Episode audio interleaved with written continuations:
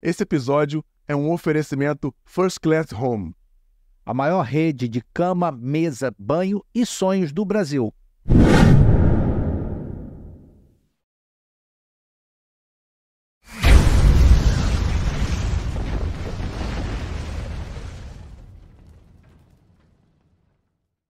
Oba, oba, galera! O Anselmo tá falando que eu não posso falar palavrão. Ele está correto de eu, não, de eu não dever, mas dos poder já é outro. É, até porque tem É, uma menor de idade aqui, eu não exatamente. posso ficar colocando para fora o meu palavreado chulo. Galera, é um prazer mais uma vez ter todos vocês em volta da nossa fogueira. E para não perder o costume, deixa o teu likezinho aí, compartilha, para o, o algoritmo entender o quão relevante é o que eu estou falando aqui. E eu não estou perguntando se é porque eu, porque eu sei que tem muita relevância. Cada convidado que a gente traz, com as histórias de vida e de carreira que tem, é muito relevante. Então, pumba, compartilha, passa para o máximo, pro máximo de pessoas possível, porque tem história boa, tem história de vida legal e vocês vão ver agora. E para tu que chegou agora, que não me conhece, eu sou o Fernandão, capitão do Storycast. E eu, Anselmo Paiva, tenente do podcast, Cada vez mais feliz, né, bandido? sempre. E a gente tá ficando cada, cada dia mais chique. Cada convidado chique que a gente recebe. É, tem um. Tem ouro metido no negócio Oh. aí, né? Tem É. bebida. Ainda tem, é. Ainda tem isso. Além de tudo, tem isso. Cara, a gente tá muito feliz em poder receber aqui. Eu gosto de falar o nome todo das pessoas. Cara, eu não sei. É muito legal, eu vou, eu vou falar depois. É um prazer poder receber aqui no Storycast hoje Paula Renata Marques Pequeno. Aí vocês descobriram quem é. Não tem graça. Cara, mais conhecida como Paula Pequeno. Eu vou falar do que ela é campeã daqui a pouco, mas a Paula é palestrante, empresária, dona de casa, mãe, esposa e ex-atleta profissional de voleibol de quadra e praia, mas a gente lembra dela muito mais na praia. Paula, obrigado. Muito Eu que obrigado. agradeço. Oi, gente. Que bom, que bom, convite bom. Já vou dizendo que a gente vai precisar de duas, duas edições, tá? Duas, duas partes. Porque não, que não falta história. Se você estiver disposto a voltar. E é bom que a gente está gravando e a gente cobra depois na internet. Espero que vocês nos ajudem a Não. cobrar. Você Tá manda essa gravado. parte, o corte. Olha o que você falou. Ó, Você falou que voltaria. Mas ela volta assim, ela pô, se dispôs Promessa é dívida. prontamente a vir. Agradecer ao Jorge, o martelinho de ouro, da, gente, que Pô. por coincidência cuida da gente. martelinho de ouro, ele é fisioterapeuta, tá? Ele, ele vai ficar magoado por eu chamá-lo de martelinho de Que ouro. massacra a gente, né? Até. Estive lá ontem, te falei. Eu até coloquei o treino E no. você agora, daqui pra frente, vai frequentar mais vezes lá, né? Por que você frequenta? Por causa da idade. Por que você Não, frequenta? eu sou novo. É? É, sou chassi adulterado. tá bom. Teve loja de carro, sabe o cara que teve loja de carro? Aham. Sabe quando adulterar chassi, adulterar quilo, é, é que é? Quilometragem. Velocímetro, Velocímetro. velocímetro. Hoje em dia tem mais essa porra não, cara. Tá Já doido? era. Cara, gente, vou começar com a Paula, diferente do que eu começo com todos os outros, porque a gente começa sempre com um assunto atual, caramba, mas dentro do que a gente acredita que, do que pode acontecer aqui hoje, eu quero te perguntar, porque todo mundo sabe quem é a Paula Pequeno, todo mundo viu a Paula Pequeno brilhando, mas quem é a Paula Renata? A Paula, quem é a Paula Renata Marques Pequeno? Quem é essa, essa pessoa que acho que boa parte né, dos seus fãs desconhece? Olha, a Paula Renata Marques Pequeno veio de, um, de uma realidade bem humilde, família humilde, um, um ambiente de risco social muito grande. Meu irmão jogava voleibol, eu adorava desfilar, então não- ainda não tinha ainda essa veia toda para o voleibol. E aí fui assistir um jogo dele, o técnico me achou alta, me chamou para fazer um teste. Esse técnico abençoado salvou minha vida me chamou para fazer um teste e eu fui super animada e amei estar ali. Foi uma, uma atmosfera incrível para mim. Estar dentro de um time foi tudo meteórico, né? Foi porque eu comecei a jogar vôlei com 12, com 13 estava na seleção de Brasília, com 14 estava na seleção brasileira infanto, com 15 estava em Osasco jogando profissionalmente. Então, assim, foi bizarra a minha. Sem planejamento, você não tinha nada, ideia disso? Nada. Para mim, como eu tenho muita fé, eu tenho certeza que era a chance que eu tinha de mudar minha perspectiva de vida, sabe? E Deus me deu essa oportunidade. Ele falou, filha, se você ficar aí, o bicho vai pegar. Porque o- onde a nossa origem, de onde a gente, onde a gente morava e tal, é, a maior, o maior status que tinha era mulher de malandro. Entendeu? Só que com a personalidade que eu tenho, eu ia ser chefe da boca fácil. O malandro era você. Por quê? Certeza. Então, assim, ali foi uma oportunidade de ouro, né? Mais um episódio que o esporte salva vidas, né? Que foi a minha vida também. E de lá para cá, Paula, Renata Marques Pequeno, sempre teve que lutar muito pelos seus ideais.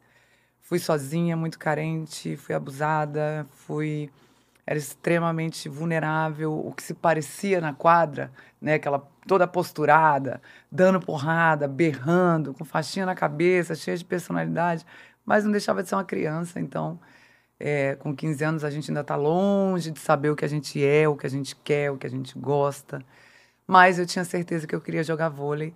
Eu tinha certeza que aquilo era a maior preciosidade que eu tinha para poder mudar a minha vida e mudar a vida da minha família também.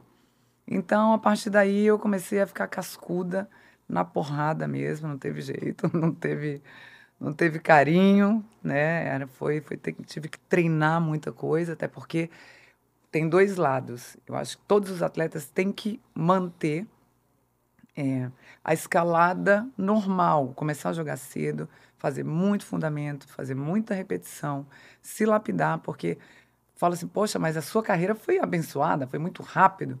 É, mas eu cheguei no adulto, eu tinha muitos defeitos técnicos. Então aquilo me fez regredir um pouco, dar um passo para trás. Tive que treinar muito mais e acaba que deteriora o corpo. E aí, quando a gente é jovem, a gente não sente, mas lá na frente é que a gente vai sentir o que acontece. Né? Então, eu tive que treinar mais do que todo mundo, sempre, a minha vida inteira. Porque eu não tive tempo de fazer os fundamentos certinhos, com, com, com a dedicação e no tempo certo. Então, não pulem etapas, galerinha. Vai devagar, passo a passo. Contar, né, sempre com, com as pessoas ao seu redor. Gratidão também, que é muito importante. Sou muito grata às pessoas que me ajudaram, que me alavancaram. E sou grata até mais ainda às pessoas que disseram para mim que eu não seria nada, que eu não ia chegar lá. Essas pessoas me ajudaram muito. Então, eu já estou Beijo, gente. Vocês sabem quem vocês são. que bom, que bom. Se você tá vendo, fala aí. Sem vergonha, eu disse. Porque assumir o erro é legal pra caramba, né? É, Reconhecer então, que tá errado é virtude. é, que errou é. é. virtude, mudar de opinião. Ainda mais um erro bom desse, né? Claro, é verdade. E você, é, você não é do Rio, né? Você Eu é sou de Brasília. De Brasília. Você é natural de Brasília. E só uma, uma pergunta que não tem nada a ver. Por que o Rio? O Rio, ele aconteceu na- nas nossas vidas por causa do vôlei de praia. Eu realmente nunca tinha morado no Rio, nunca tinha, nem tinha pensado em morar no Rio de Janeiro. Mas, através do vôlei de praia, eu conheci o Recreio, que é, um, é uma parte do Rio que é mais, um pouco mais calma, assim, prédios baixos, meio, até parece Brasília. É, parece Brasília com praia, assim, né? prédios baixos, um pouco mais com clima de interiorano. Então, assim, a gente adorou. Meu marido, a minha filha também amou o Rio de Janeiro, porque eles vinham, voltavam, vinham, e voltavam, mas passaram a gostar muito. E aí ela começou a, a, a- Aí se apaixonou, começou a namorar o Pedrinho, meu genrinho lindo, que tá aí até hoje, firme e forte. Cheio de vergonha, ficou vermelho. É. Memel tá aqui no estúdio, tá, gente? E aí, e meu marido também, como sempre teve empresa, empresa de eventos, principalmente esportivos, Rio de Janeiro respira esporte, né? Então tudo se abriu para ele também, foi, prosperou e conseguiu eh, ter relacionamentos muito importantes para essa entrada dele. Então, quer dizer, tudo fluiu. E aí acabou que a gente fixou a barraca aqui e a gente está adorando. Cara, maneiro pra caramba, que bom. É bom receber boas pessoas. Né? Agrega, né? Porra, pra equilibrar, né? Porra, equilibrar. pra equilibrar um pouquinho a outra rapaziada que chega. Cara, e hoje, como é que é a tua rotina hoje? Como é que é a vida da Paula hoje, de- depois do... Aposentar é feio, não pode falar de aposentar. Eu não tô aposentado, não tô trabalhando pra caramba. Acredito que você também, né? É, não, mas olha só, eu levo super na boa essa palavra, sabe? Aposentar. É, porque é um ciclo que se fecha, né? E para mim, eu não tive tanta dificuldade porque chegou um momento em que meu corpo não conseguia mais, entende? Então, é, mentalmente eu até queria um pouquinho mais, principalmente no vôlei de praia, que a areia, por mais que seja um esporte de mais perrengue do mundo, é, a areia absorve impacto. Impacto. Então, eu achei que eu conseguiria ali me desafiar um pouco, porque é um esporte que não é de Deus, gente. Não foi criado por Deus. Aquilo quê? não é da igreja. Não. Gente, é só perrengue, sabe? Vocês têm que, assim, a gente tem que bater muita palma para aquelas jogadoras, aqueles jogadores, porque assim, é tudo contra o atleta, tudo, tudo. É sol, é chuva, é areia, é vento, é frio, é calor. Você contrata a sua comissão, você vive do que você, é, do seu resultado. Você não tem um salário fixo, você não tem, você entende? Então, assim, Patrocínio é difícil. patrocínio hoje as quatro primeiras, as, as quatro cabeças de chave tem. O resto Mas vira. tem mais de 200 duplas no Brasil, entende? Então, assim, é, realmente é um esporte de muita dificuldade. E aí, eu resolvi, quando eu cheguei em 2018, foi minha última temporada em Osasco, que aí foi o grande prazer da minha vida, foi, era o time do meu coração, sempre foi, joguei durante 11 anos consecutivos, aí fui, fui para a Rússia, fui para a Turquia, Araçatuba, Bauru, Brasília, e aí no meu último ano tive a- a- o, o- o privilégio de encerrar no meu primeiro time. É, então, para mim, foi muito mágico. Quando aquilo aconteceu, é, eu confesso que nesse meio teve um programa, um reality show que eu fui fazer, eu já estava me preparando para fazer, abriu outras possibilidades, sabe? Eu já sabia que a, a minha carreira já estava chegando numa fase é, terminal, mas boa, sabe? Boa. E aí, dali, ali- dali para frente, o mais difícil foi no vôlei de praia, quando eu estava me dando dando tudo que eu tinha, porque eu já não tinha muita saúde, entende? Minhas articulações todas muito, muito quebradas. Eu tenho. Você vai me fazer essa pergunta, eu vou te Fica poupar vontade, da segue, pergunta. já segue o baile. Vou te poupar da pergunta. Eu tenho 17 torções de tornozelo, quatro cirurgias de joelho, prótese no quadril es- direito. Eu também tenho. E não Ombro. joguei nada. Pois é. pra tu ver a vantagem. Eu tu não fez nada e, Não fiz nada. Eu pronto Pelo menos é uma justificativa. É. né? Claro, não fez nada, porra. Tô merda. Esquerdo, meu esquerdo. Tadinho. Prótese quadril, ombro e coluna lombar com 80 anos diagnosticado. Então, assim, eu tenho um corpo muito destruído. É, mas na praia eu passei de todos os limites porque estava quase entrando um patrocínio enorme para o nosso time em meu nome. Então eu estava dopada de remédio, é, eu, eu só tomava banho sentada. Minha filha que colocava minha sandália porque eu não tinha acesso ao meu pé causa do quadril. Não sei se você chegou a esse ponto. Eu, eu não tinha mais. O teu problema de Não, amarrar o meu- sapato é não, outro, não. outro problema, né, Anselmo? o Tá, tá- meu- tá entre você e aqui a pé. Não, é na barriga não. Mas o, o meu, o meu organismo, ele não emitiu o sinal que eu estava com a articulação curta já. Aham. Um dia eu senti uma dor no glúteo, estava numa viagem. Quando eu cheguei aqui, fui no Dr. Runca e falou: Nunca sentiu dor? Eu falei: Não. O que, que é? Artrose. Eu falei: O que, que é isso? "Ó, o teu caso já está fazendo osso. Osso Já com tá osso com osso. É. Aí ele falou: Ó, só cirurgia. Isso Não, mas tem 10 anos. Que 10 bom que você não teve sintomas. é. Mas aí eu fiquei teimoso. Eu falei, pô, não é possível, pô.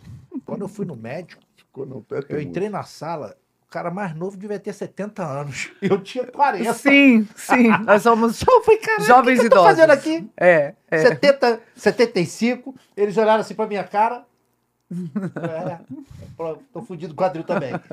Isso tem 10 anos, né? Nossa senhora. E eu não operei aqui no Rio, porque na época não tinha. Tem uma- uma- uma Tecnologia. É. Aí eu tinha um atleta meu que tinha colocado. Aí eu fui a São Paulo, conheci o doutor Henrique Cabrita, que é do Instituto Vita, que é especialista nessa área. Fiz a cirurgia lá, super tranquilo. Eu acho que eu fiquei internado uns três, quatro dias. Depois fiquei mais três dias lá em São Paulo. Peguei o avião e vim pra cá. Não, e é muito importante a gente falar disso, E é porque muito bom que eu nunca mais senti dor. é zero. É Zero. zero. É Você também? absurdo. É É absurdo. uma também? dor, é uma dor. Eu tinha que andar com Tandrilax dentro do bolso. Não, eu, eu andava dopada de remédio. Eu já andava mancando. E eu sou muito vaidosa. E tava, aquilo me incomodava, porque eu não andava mais posturada. Então, assim, tudo me incomodava muito. Eu não tinha posição mais para dormir. Meu marido já acordou uma vez, eu estava sentada na cama chorando, é, com o aplicativo aberto, procurando cadeira a mais confortável. Sabe aquelas poltrononas, poltronas assim, pra para dormir. sentada. para poder treinar no outro dia. Ele falou assim: para com isso, pelo amor de Deus, gente, até onde você vai? Né? Então, é, é importante dizer isso, porque quando eu operei, gente, eu respondi pessoalmente mais de 300 pessoas pelo Instagram. Pessoalmente, com maior paciência, o tempinho que eu tinha, respondia, porque o que eu estava sofrendo, e hoje, infelizmente, a realidade dos brasileiros é depender do SUS. A pessoa demora seis, sete, oito anos. Oito anos. Anos esperando na fila para fazer uma cirurgia que te impede de completamente tudo. Você não tem qualidade de vida, você só sobrevive. E assim, e aí uma dádiva aconteceu na minha vida, que foi o Hospital Moriá, que, nossa, é um dos hospitais mais modernos do Brasil, se não do mundo. É, e o Dr. Marco Aurélio, que foi um, nossa, um querido para mim, muito importante, uma importância não só como médico, mas humana. A gente ainda tentou fazer um paliativo, e aí fomos para um fim de semana, é, ácido hialurônico, tentamos algumas coisas para dar uma, uma, sobrevida. Você chegou a fazer aquela datação das pernas? Hã? Tem uma, um paliativo antes da cirurgia, no hum. meu caso um cabia, que você é colocado numa mesa específica, que tu fica com um tronco assim entre as pernas, eles tracionam a sua perna, aí entram com, no, no na articulação, na e, articulação e aplica o. É, aplica e dá uma sangrada no, no osso. É, porque o osso é vascularizado, é. ele traz células regenerativas, isso. enfim. Não, eu não cheguei a fazer isso, até porque eu estava treinando. É. Isso aí, que, que, que, esse procedimento, com certeza precisa de repouso, né? É. E o meu não, é só aplicar e, e só pau vai. na máquina. É, aplica e vai. Então você botava óleo lubrificante, aí... que era ácido hialurônico. é, Mais ou menos isso. Exatamente. E aí, logo em seguida, quando a gente tentou tudo isso, eu ainda estava sofrendo muito, e nós fomos para um resort, que é um dos resorts que eu mais adoro. Tinha tudo favorável, sabe, para eu descansar, para eu melhorar aquela dor. Aí minha filha, mamãe, vamos fazer um TikTok? Eu falei, minha filha, eu não estou conseguindo me mexer. Aí o meu, o meu enteado, nega, vamos jogar um, um altinho? Eu falei, meu filho, você não está entendendo. Não conseguindo nada. E aí chegou no quarto, à noite, vai namorar. Não... Eu falei, não, chega. Aí não. Ai, ah, e, ó, esse impedimento ó, não pode. Não. Aí... Eu namorava com o Tandrilax do lado, tomava dois antes. E dois depois. E dois depois. Falei, não, cheguei ao limite. Mas assim, brincadeira. Realmente eu percebi que eu não tinha mais qualidade de vida. É. E eu estava no lugar que eu mais amo. E não conseguia fazer nada com a minha família. Então eu falei, calma. Até porque se o patrocínio entrasse, eu não poderia honrar. Eu não ia conseguir. Verdade. Então eu pedi desculpa pro time, eles, lógico, entenderam. Eu falei, gente, eu não, não consigo mais, realmente. E aí, na hora que eu liguei pro, pro doutor Marco Aurélio, falei em prantos. Falei, doutor, se eu fizer essa cirurgia, você promete para mim que eu nunca mais vou sentir isso? Ele, prometo. Falei, tá bom. E aí eu desliguei o telefone e falei, então pode marcar. Aí fui tomar banho. Tirei a roupa, tal, fiquei em frente ao espelho. E aí comecei a chorar muito, muito, assim, falando pro meu corpo, né? Assim, obrigada pelo que você fez por mim. Obrigada pelo que você fez pela minha família, pelo Brasil, pelo esporte. Agora eu vou cuidar de você. E em prantos, em prantos. Entrei pro, pro chuveiro, tomei um banho, já me arrumei inteira e a minha cabeça destravou. Sabe? Até a minha dor extrema deu uma diminuída, porque eu tomei uma decisão e acabou. Dali para frente eu tinha que cuidar era da cabeça, porque o corpo me parou, né? Querendo ou não, eu não tinha preparado a minha cabeça para parar naquele momento. E é importante a gente conseguir entender a nossa fase final e, e já se preparar para realmente parar. E é a cabeça que tem que parar. Porque se o corpo para antes da cabeça, você sofre. Eu fico igualzinho você. Né? Então, assim, o meu corpo me parou eu eu estava conformada porque eu sabia que o corpo não conseguia mais. Mas e a cabeça, né? Então tem pouco tempo que você Como é fez que a prótese? Tem... tem, foi 2021. Hum. A tua é de porcelana ou é de, de, de aço? De porcelana, com é. titânio. É. a minha é do... é toda de, de aço. É? é. A dele é um pouco mais arcaica. É. Não, não, porque quando, quando eu fui fazer Os a prótese... também tinha. De... É. é, isso aí. Tinha dessa não, sua. O que... Não, o Barney, mas... sim. É. Do, dos não, me, a, a minha... Aurélio, é, o, é o Barney? O, o médico Marco Aurélio está falando é o Barney? Não, não. É um loirinho? Marco Aurélio, não, de São Paulo. Ah, tá. E da aí, Clínica, Clínica Movité. Clínica, ó, um beijo, Clínica Movité. Hospital Moriá, doutor Marco Aurélio, muito obrigado, viu? É. Meus anjos. Marco Aurélio Barney. E quando eu fui lá na consulta, ele falou assim: ó, tem um lançamento aqui, que é essa aqui de cerâmica, e tem a de aço. Eu sou praticante de jiu-jitsu. E eu falei com ele, porra, eu quero continuar praticando. Ele falou, então vou botar de aço. Porque essa aqui, é, eu não tenho experiência nenhuma, porque os- as pessoas que eu coloquei tem um ano que estão com ela. Aham. Essa daqui eu já tem gente que colocou com 10, 15, 20 anos, porque tem que ter uma troca lá com 25 anos, troca tipo a cabeça, a parte de, de plástico, né? Um plásticozinho lá. Falei, então vamos nessa. Aí ele falou assim, ainda vou botar uns parafusinhos para ela ficar firme. Então eu tenho ela e ainda botou um parafuso. Ele mostra de vez em Não, a e minha é não a única, ó, nunca é mais senti, é, nunca mais senti dor. A única coisa, todo aeroporto, pem, pem, pem. Todos, todos. Vai lá. Você também? Também, Vai. já vou com um tempinho sobrando, É. eu sei que o pessoal vai lá me acariciar. É, sempre. isso aí. Não, e assim, o mais legal da minha cirurgia foi tão milagroso que eu saí andando no mesmo dia.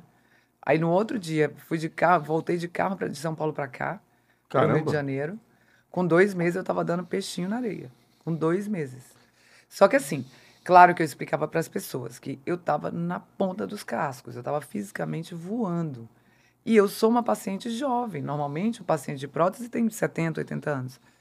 É, e nós somos pacientes jovens. Então, a nossa recuperação sempre foi atleta, estava muito bem fisicamente. Então, a recuperação realmente vai ser mais rápida. Então, as pessoas têm que ter paciência, mas é uma cirurgia que te devolve a vida. Mas qual, qual foi a que mais te incomodou Ah, durante?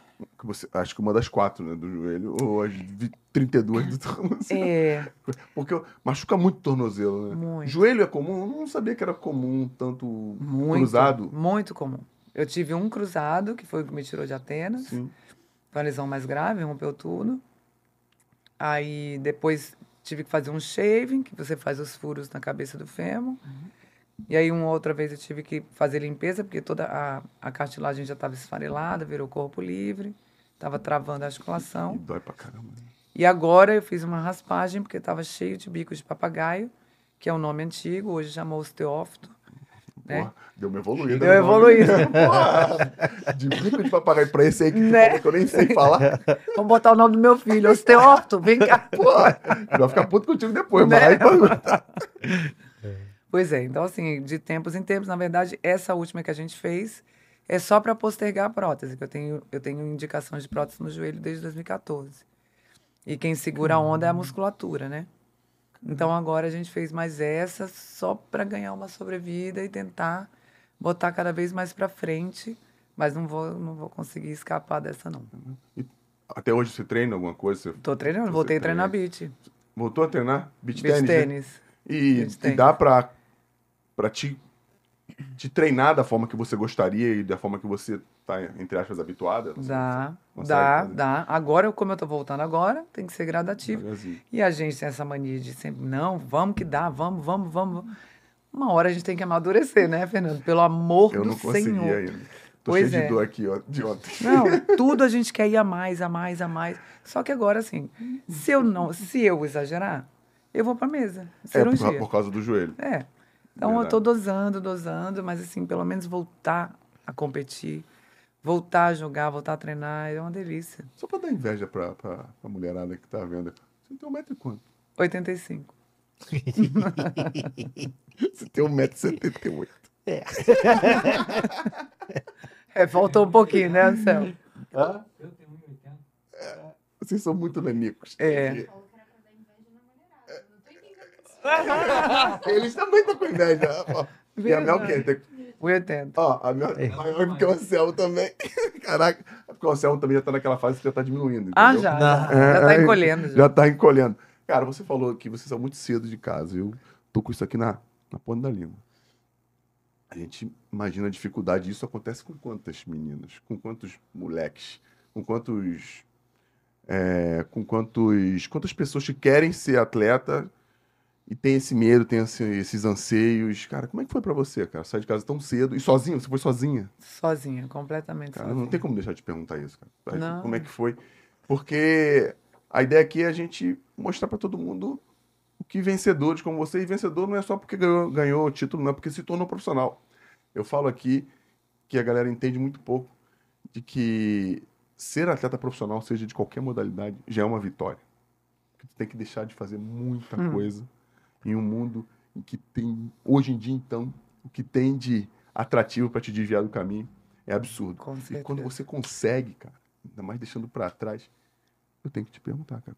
Uhum. Porra, como foi tu sair da tua casa com 15 anos e falar, ó, fui, vou jogar essa merda. É isso. Quando, quando eu percebi que aquela era a chance que eu tinha de realmente modificar a minha vida, eu não tive dúvida. E minha mãe me deu todo o apoio do mundo. Ela ter jogado facilitou? Facilitou, facilitou. Minha mãe jogou, não jogou profissional, mas jogou interclubes, ela gostava muito de vôlei e tal. Meu irmão também jogava. Então, isso, querendo ou não, é, incentiva, né? É, e a minha relação também com ela, a gente era muito, sabe assim, pessoas muito parecidas, né? Personalidades fortes. Dois bicudos não se Dois beijam. bicudos não se beijam, exatamente. é, mas o filho está sempre sem razão, esquece. A mãe vai ter sempre razão. E aí, na verdade, eu acho que juntou Ouviu? tudo isso. Já acho que É. É que a gente só entende isso depois que a gente amadurece, né? A gente E fica- falou, "Ô, mãe, obrigada por ter sido tão brava, tão rígida. A gente tão... só fica inteligente quando fica mais velho. Só, eu somente. falar isso de mim. É verdade. Até hoje é estou com verdade. dificuldade, melhorando. Faz parte, é um processo. E aí, quando, quando tudo aquilo aconteceu e, a- e essa oportunidade chegou, eu fui, fui direto para Osasco, cheguei lá para jogar infanto. E aí morava numa república com as meninas e tal, deu uns três meses, uns três meses por aí, dois meses. Eh, me chamaram para subir para o juvenil. Vocês acreditam? Com 15 anos, eu fui lá no diretor, pedi aumento. Boa. Falei, então, mas eu só fui contratada por infanto. Agora eu tô infanto juvenil. Tem como me dar um aumento? Gente, era 280 reais o, o primeiro salário. E aí ele aumentou para 330. Eu achei tão bonitinho. Pô, maravilha. Ele tinha tudo para falar, vai, pirralha, sai daqui, vai treinar, né? Mas não, foi muito, muito querido comigo. Até porque eu acho que ele sabia da minha realidade financeira, da família e tal. E eu mandava dinheiro para minha mãe e tal. E aí, mais uns dois meses, eu tava no adulto. Fui lá de novo. Eu falo, Justo. Paula do céu. E o pior é que eu nunca fui, assim, ligadona com dinheiro, sabe? Não sei o que, que rolou. Acho que era para ajudar minha família mesmo, alguma coisa. E aí, eu fui lá, recebi esse, esse aumento. Aumentou de novo? Aumentou de novo. Justo. Aí tava 330, foi para 380. Que isso? Cada eu não ida, sabia o que 50 fazer com tanto Cara, dinheiro. Isso, isso em que O ano? que era só McDonald's? Hã? Isso Isso, em em 97. 97. Tá maluco, tá rica. Não, riquíssimo. Tá rica. quê? Mais, e, mais, e dois salários mínimos, eu acho, se eu não me engano. Na época, É? não Quanto? tenho ideia. 97? Caraca, é uma coincidência. Eu assinei meu primeiro contrato em 97 também. 300 É, reais eu era o salário mínimo. Aham, aham. 300 É. reais era o salário mínimo. Fato. é. Certeza E absoluta que eu peguei 300 pratas. Poxa, saí, saí dançando. Felizão. Tá, garagadá, garagadá. Tipo, cara, eu sou, sou o cara, né? O rei da favela. E aí, assim, eu ajudava muito minha mãe e, ele, eu via que as pessoas me cobravam muito. Eu, tudo foi sendo muito rápido, né? E as pessoas me cobravam e, ao mesmo tempo, eh, me incentivavam muito a treinar mais, treinar mais, treinar, terminava treino depois de treino. Então, assim, ali eu percebi que, que era ali mesmo que eu tinha que ficar. Eu me fiz uma pergunta, eu falo muito isso nas palestras, eu acho que todos nós temos que nos fazer essa pergunta quando a gente vai tomar alguma decisão. Então, assim, eu me fiz, Paula, você está disposta a encarar todas as dificuldades que essa decisão de, de jogar voleibol vai te trazer? Com E 15 a anos. Com 15. A resposta foi assim, nem, nem passou ou não, sabe? E eu simplesmente fui. Foi ali que eu decidi. E claro, gente, sofrendo pra caramba, sozinha. Aí quando fiz 17, morava em república, meninas adolescentes, pensa, uma querendo matar a outra, né? Mulher já é difícil, nessa Dependendo fase, do então. período do mês. Misericórdia. Imagina olha. todo mundo do que- mesmo jeito. Não, É, um vulcão erupção, pô. Exato. Tem que entrar com o colete Não. prova de bala. Aham. Sim, e eu também acho até que naquela época as meninas saíam, meninas e meninos, saíam mais cedo. Acho que porque é, a necessidade do esporte na vida, pra, pra, pelo menos para mim e para algumas pessoas daquela época, era muito grande. Hoje, algumas pessoas são um pouco mais privilegiadas, alguns meninos e meninas. Então demora, fica um pouquinho mais na casa do papai e da mamãe.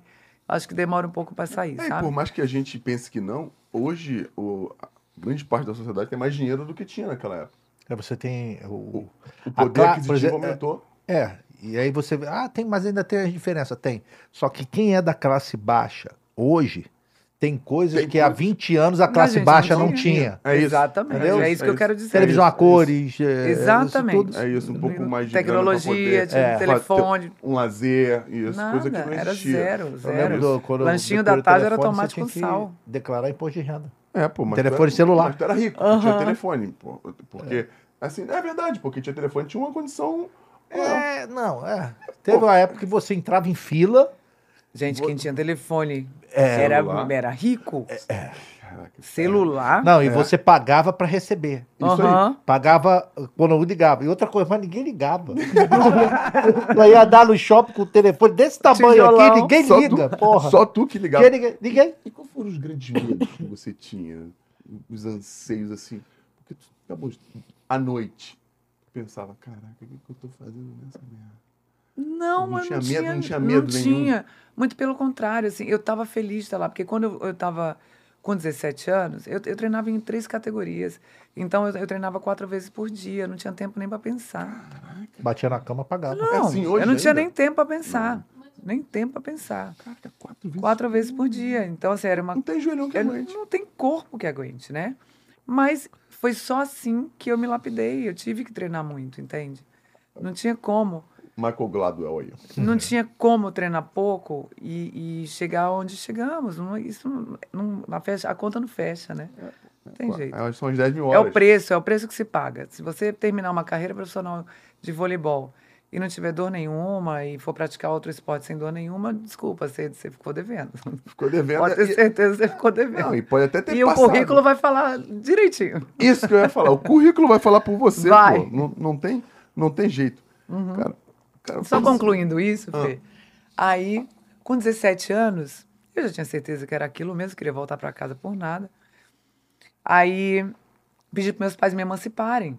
Porque Fato. tudo eu precisava deles, né? Banco, Boa. viagem, passaporte, tudo. Aí me emanciparam. Sabe o que eu fiz com 17? Comprei um carro.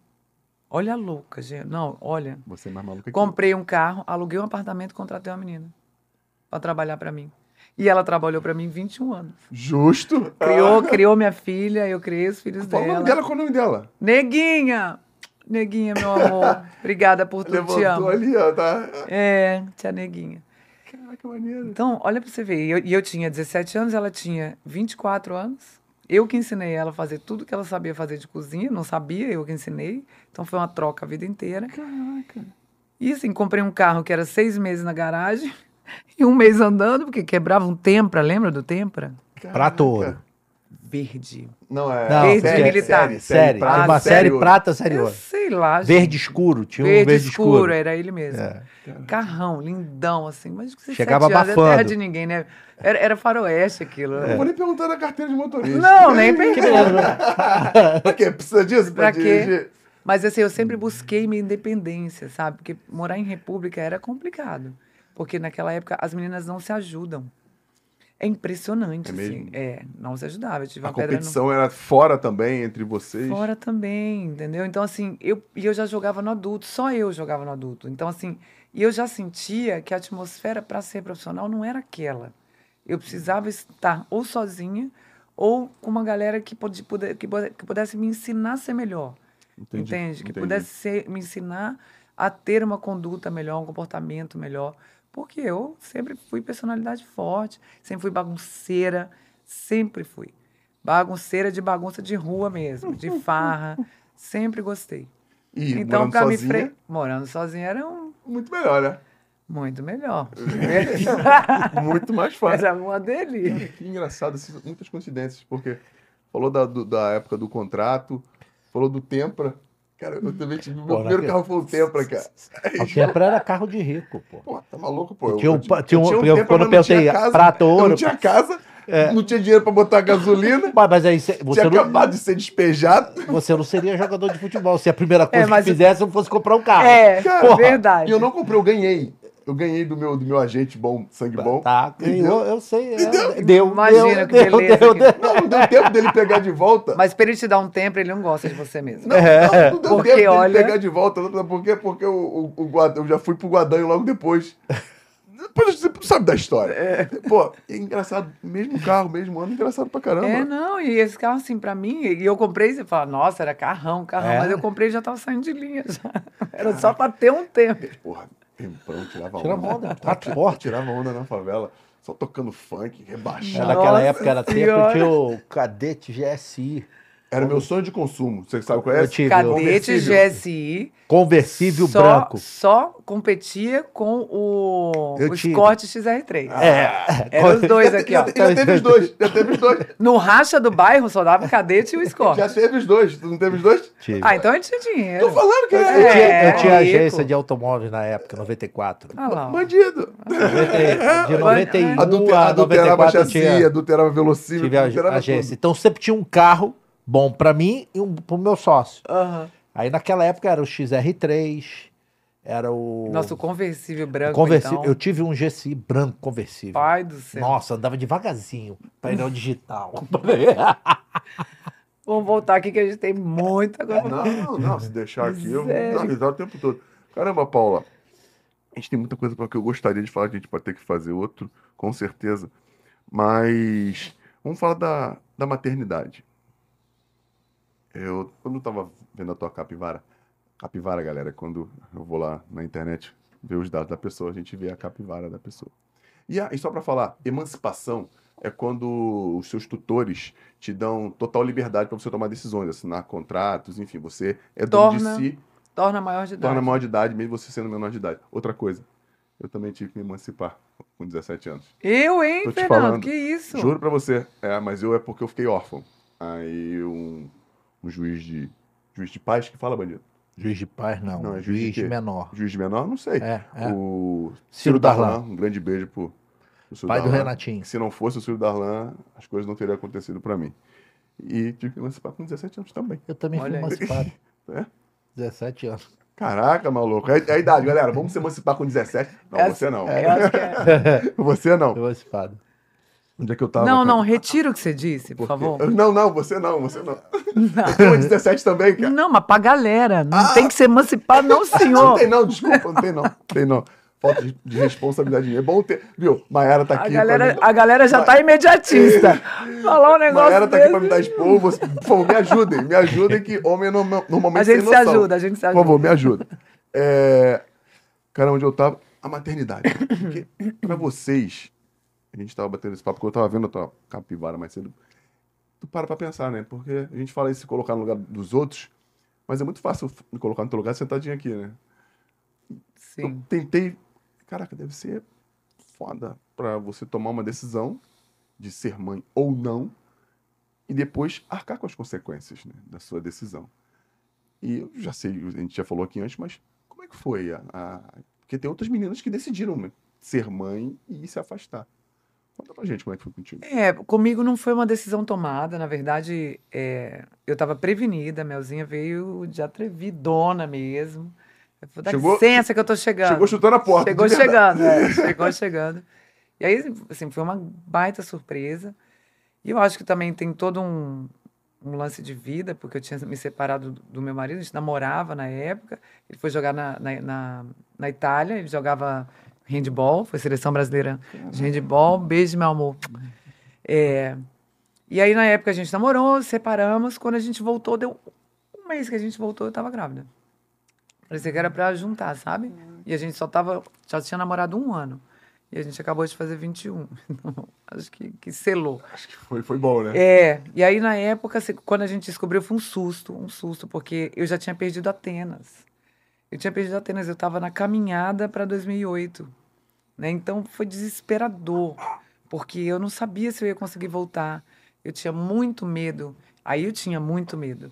Muito medo de não conseguir chegar em 2008 e, e estar na Olimpíada. Você tinha quantos anos? Tinha 23. 23? É, Era uma menina. 24 quando eu te tive.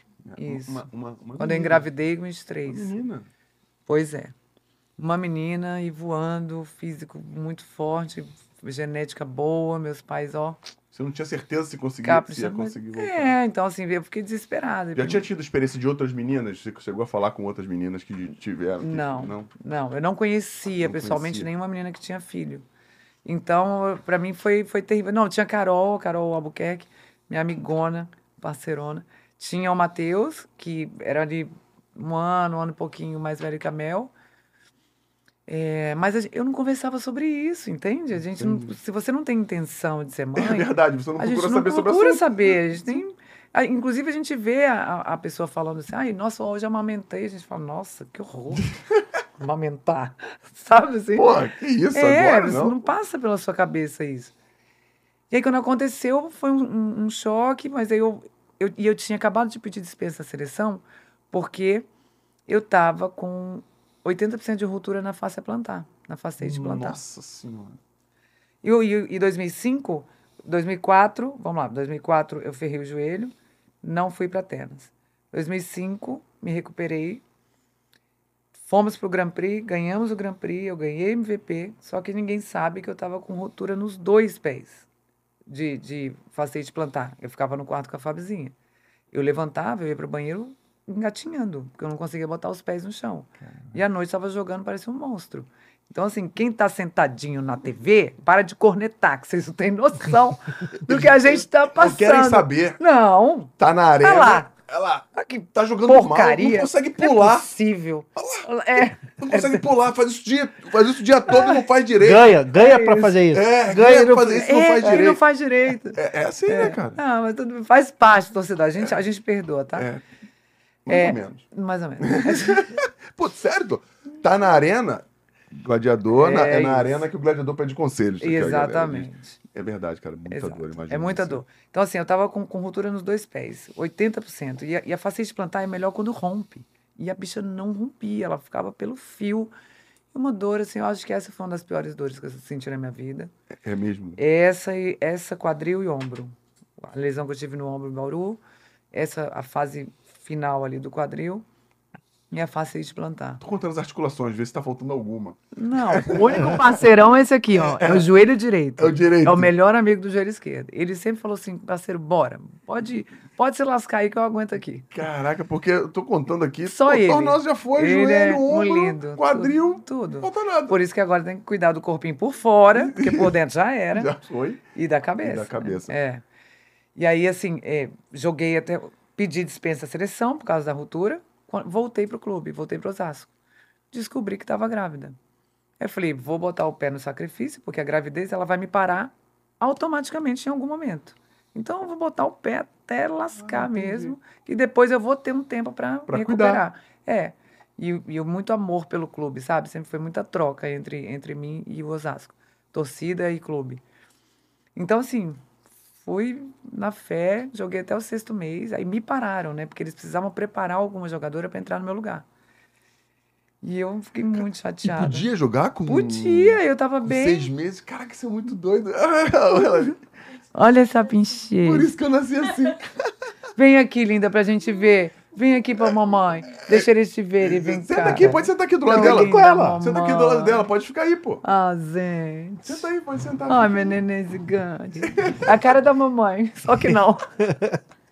Caraca. Mas é, é- é É, muito legal isso. Eu Pois sabia é. que podia com seis meses. pode. Se, como eu ia de 15 em 15 dias no- na, na doutora, ela mesma avaliava, tá tudo certo, tá tudo certo. Ela ia de 15 em 15 dias liberando, pra, fazendo o check-up, tá tudo certo, e vambora. Gente, é o, é o melhor embrulho para presente que tem. E eu dava peixinho, a arquibancada fazia assim. Aí, Meu Deus do céu! As mães queriam me matar. Vivia perigosamente lá dentro. Imagina ela lá dentro. O que que tá acontecendo, Milton? Porra, Sacudido aqui, ó.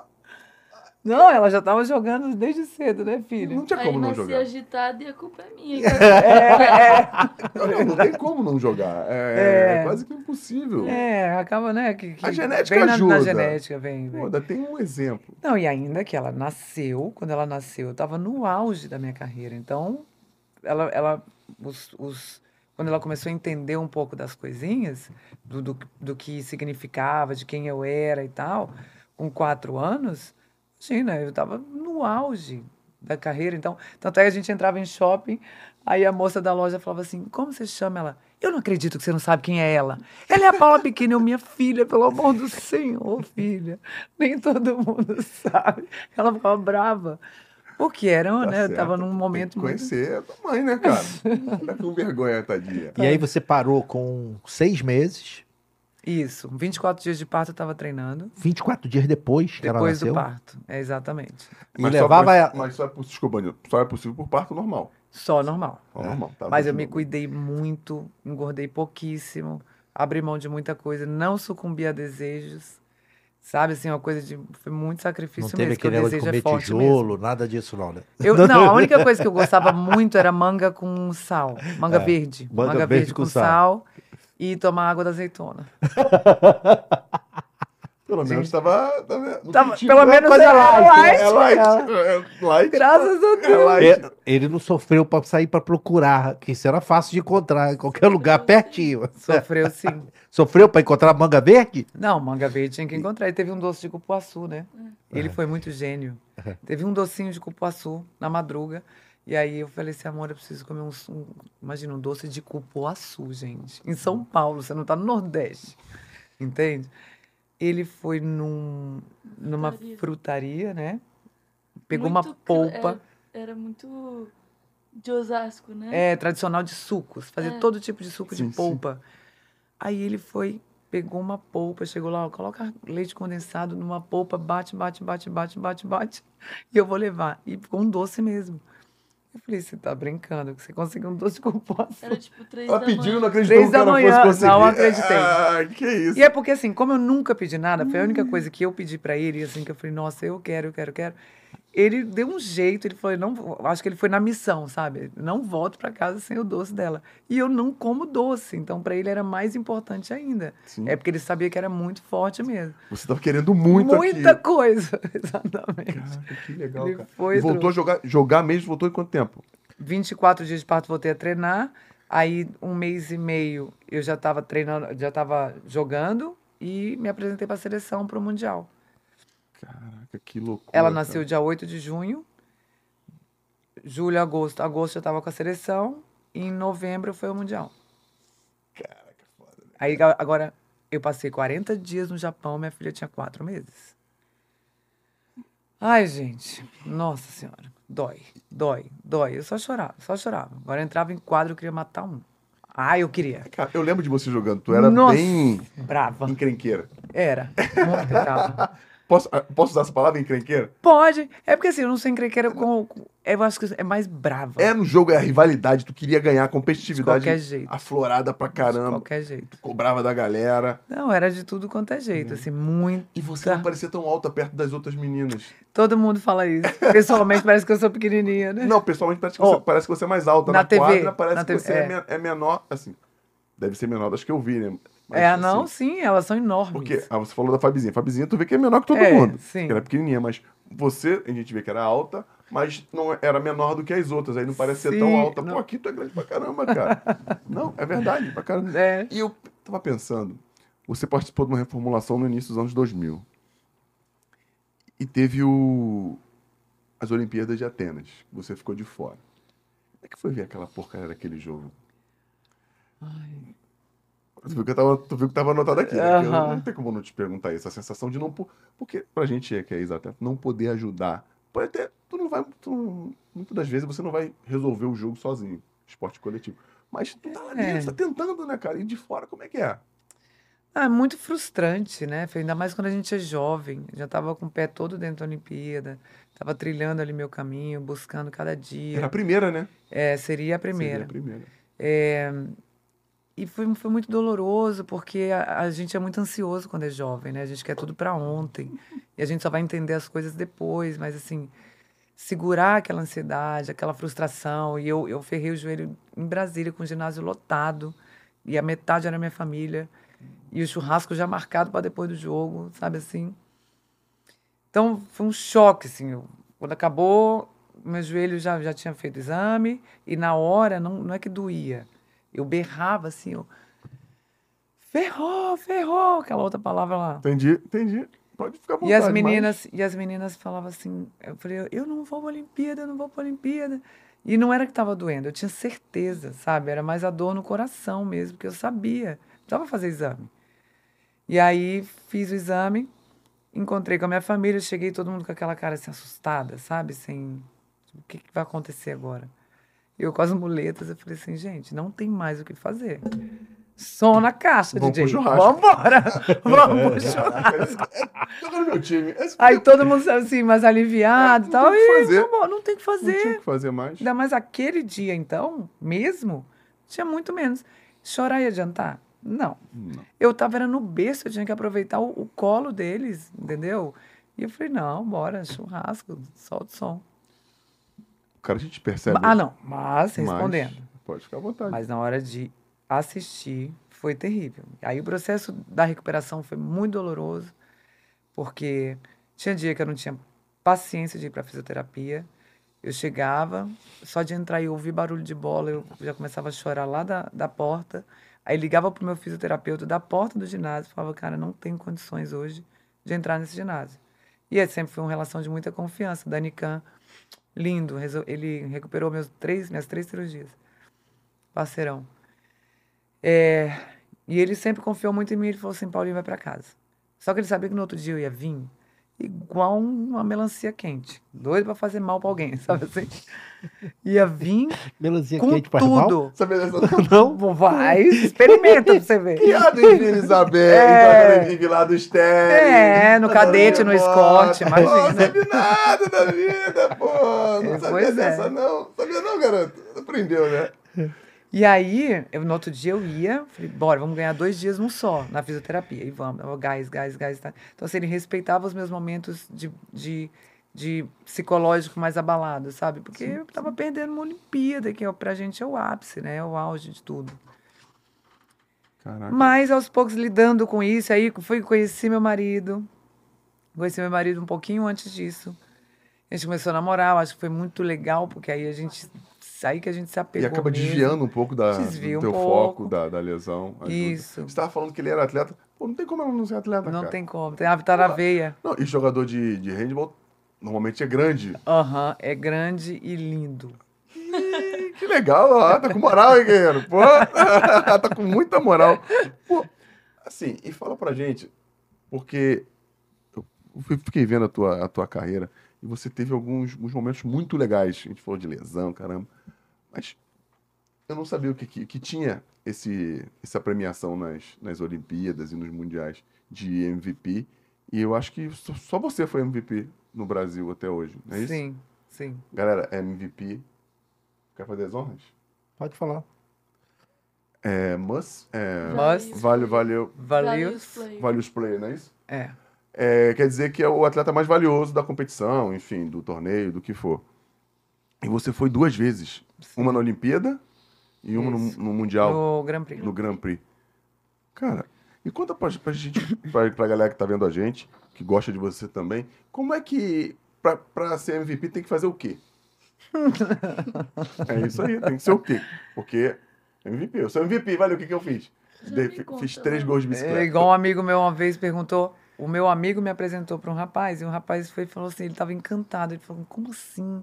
Bicampeã olímpica, meu Deus, deixa eu ver a tatuagem. Aí ele via a tatuagem de um outro, de um lado, via do outro. Ele, mas vem cá, do nada assim você virou bicampeã olímpica? Eu falei, Tinha que ser. foi, foi, parceirão, do um nada, do Tinha que ouvir nada, um do palavrão. nada. Foi do nada. Teve sorte. Nossa, Só a sorte que você teve. Acordei, quando eu vi, eu tava tatuada, você acredita? É isso aí, pô. Não, aí virou um sarro, né? Não, porque assim, eu digo quais as marcas que você tem que alcançar, entendeu? Pra você ganhar o título de MVP, assim. Eu, é o mais próximo da perfeição. É uma, é, é uma, é uma coisa generalizada ou é pontual? Você era, você era pon- ponteira? É, não, ó, eles contam muito eficiência.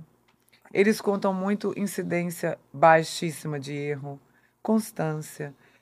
É, e, é um, e é um critério que, na verdade, não é muito claro. É uma comissão Que decide. escolhe, Entendi. entendeu? E normalmente é do time campeão. É meio Eles óbvio, né? escolhem alguém do time campeão. A única que É. ganhou sem ser um time campeão foi a Kim, da Coreia do Sul. Kim, Que na maravilhoso. Coreia do Sul é, tem, É, tem- cada é seleção igual Maria, tem, tem- é. Cada seleção tem 15. É. 15. Então, assim, porque ela realmente é se- sensacional fora do, da curva. A- Além uma- disso, foi também duas vezes o melhor jogador, melhor jogador do mundo. Isso. Também? É, é a mesma Homem coisa ou são coisas mundial, diferentes? não. são coisas diferentes. Mundial né? Juvenil, aí teve o Grand Prix, teve o, o, a Olimpíada. E o mais, assim, surreal é o da Olimpíada. Porque, assim, para o futebol, a Copa do Mundo é o mais importante. Sim. Pra gente, a nossa Copa do Mundo é a Olimpíada. É o ápice, é o cume. Não, não- dali não tem mais para onde ir. É, o Mundial é importantíssimo, mas mesmo assim não, não, Não chega perto. não é igual a Olimpíada. Pra gente. Então, ser MVP olímpica é algo de muito orgulho para mim, mas ao mesmo tempo, é, aquele time de 2008 era bizarro. entendeu? O, o prêmio, eu acho que os caras jogaram na. Na porrinha. Quem, Na porrinha. quem pegar primeiro? Quem pegar primeiro, o sortearam, botou o número, pegou- vamos lá. Pegou Paula, sabe assim, porque o time era um absurdo. Você ter uma noção, o jogo mais difícil de 2008 era o nosso coletivo. É, era vocês um perderam bando sete. de monstro. Não foi nesse que vocês Monstro. perderam um sete Isso, só? um sete só. A gente quase entrou pro Guinness e tal, porque se a gente não perdesse esse sete, ia ganhar uma Olimpíada toda sem E perderam pra quem? Estados Unidos, na final. É. Ali, parceiro, não passava nem Wi-Fi. Né? É, porque você chega lá, time amarelão. É Nós verdade. éramos o time amarelão. O, o masculino já era campeão olímpico, em 92. É, nós já é, não, 92, nós estávamos em 98, os meninos foram em 2004. Então eles já eram bicampeões, bicampeões olímpicos, o, o masculino. Nós éramos, a atual campeã era a China. Nós estávamos aonde? Na China. Então a gente tinha muito tabu para quebrar. Entendeu? Com um time todo renovado. Uma doideira, maluquice. Então, o, o sentimento, lidar com tudo aquilo. Eu lembro que eu cheguei na Olimpíada, sentei, guardei minhas malas, desci, liguei para minha avó e para meu pai, que na época eram vivos, e para minha mãe, que está viva. Liguei para os três, pedindo a benção. Falei, gente, pelo amor de Deus, ora pela minha saúde. Não dê, pelo amor só pede para eu não me machucar. O resto é com a gente. E ripa na chulipa. A gente foi. Nossa, ripa na chulipa. Entregou a idade, hein? Misericórdia. Ripa na chulipa. Ah, mas é, ok, Já viu? peraí. Tu- tu Você já já teve jogo? tempo, então já, todo mundo já sabe. Nunca, É. vi- nunca vi esse jogo. Já tá declarado. É. Não, não, o jogo de. Essa final de. Ah, 2008. já, já, Já viu? Já, Já, já. já viu algumas vezes. Ela achou que só uma pergunta que se ripa ela. na chulipa era um Um jogo. jogo, pô. não, não, não, não, não, esquece. Esquece, Ripa na chulipa. esquece essa, essa frase, isso aí não, não, é- não, é- não entra no, no, no teu rol, você é muito jovem pra isso. Meu Deus do céu.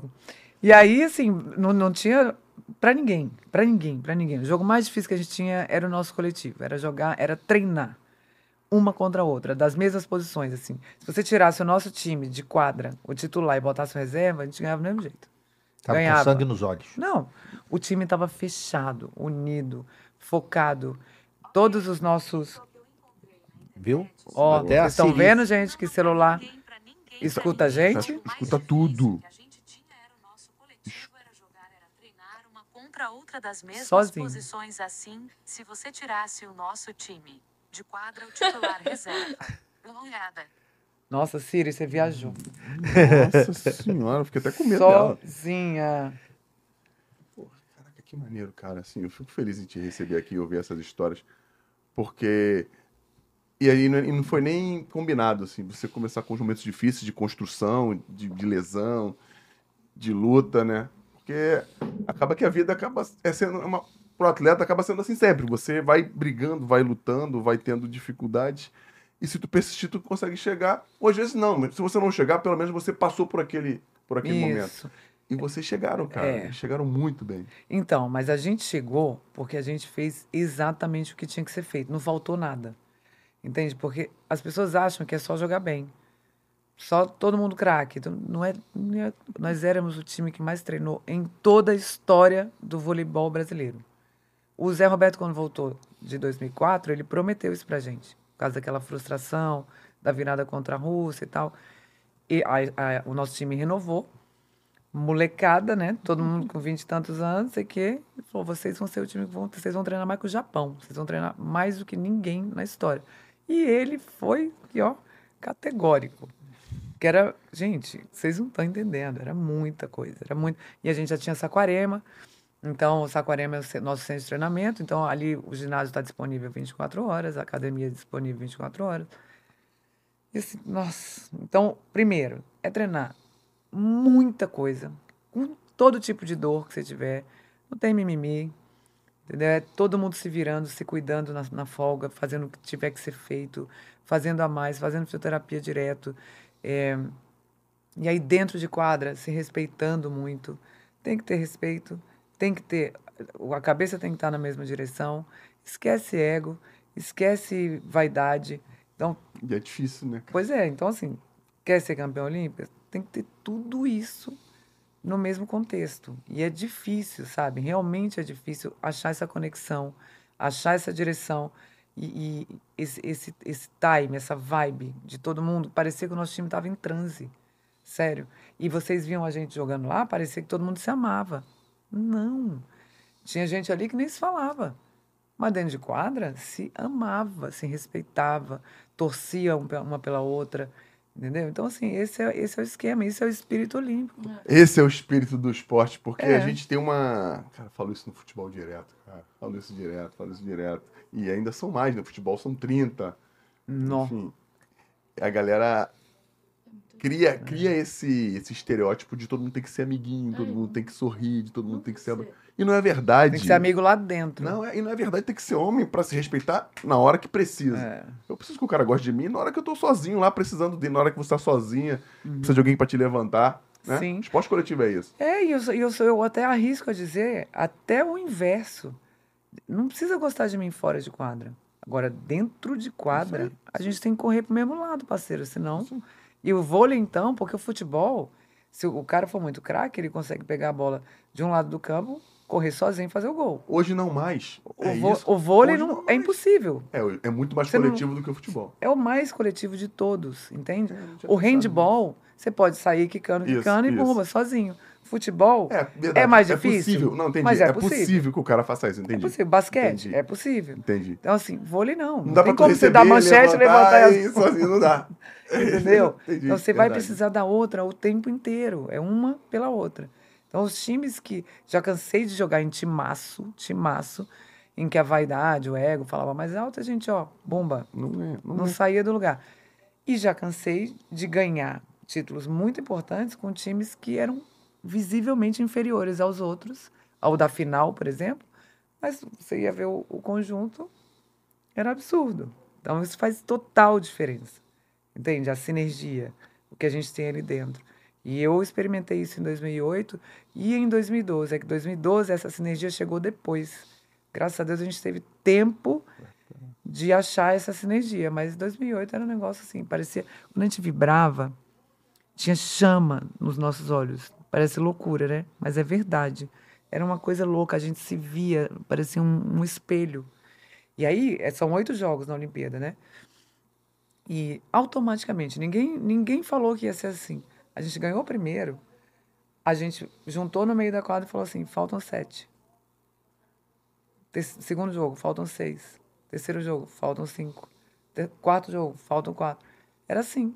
A gente tinha tanta certeza Sem aquilo- combinar, vocês criaram Aham. metas de curto prazo para chegar lá na frente. Isso. Porque assim, não era que hoje você ia pegar a Itália e amanhã você ia pegar a repimboca da parafuso. Não, era Cuba, era, era Rússia, era, meu, só, era só monstros. China, Japão.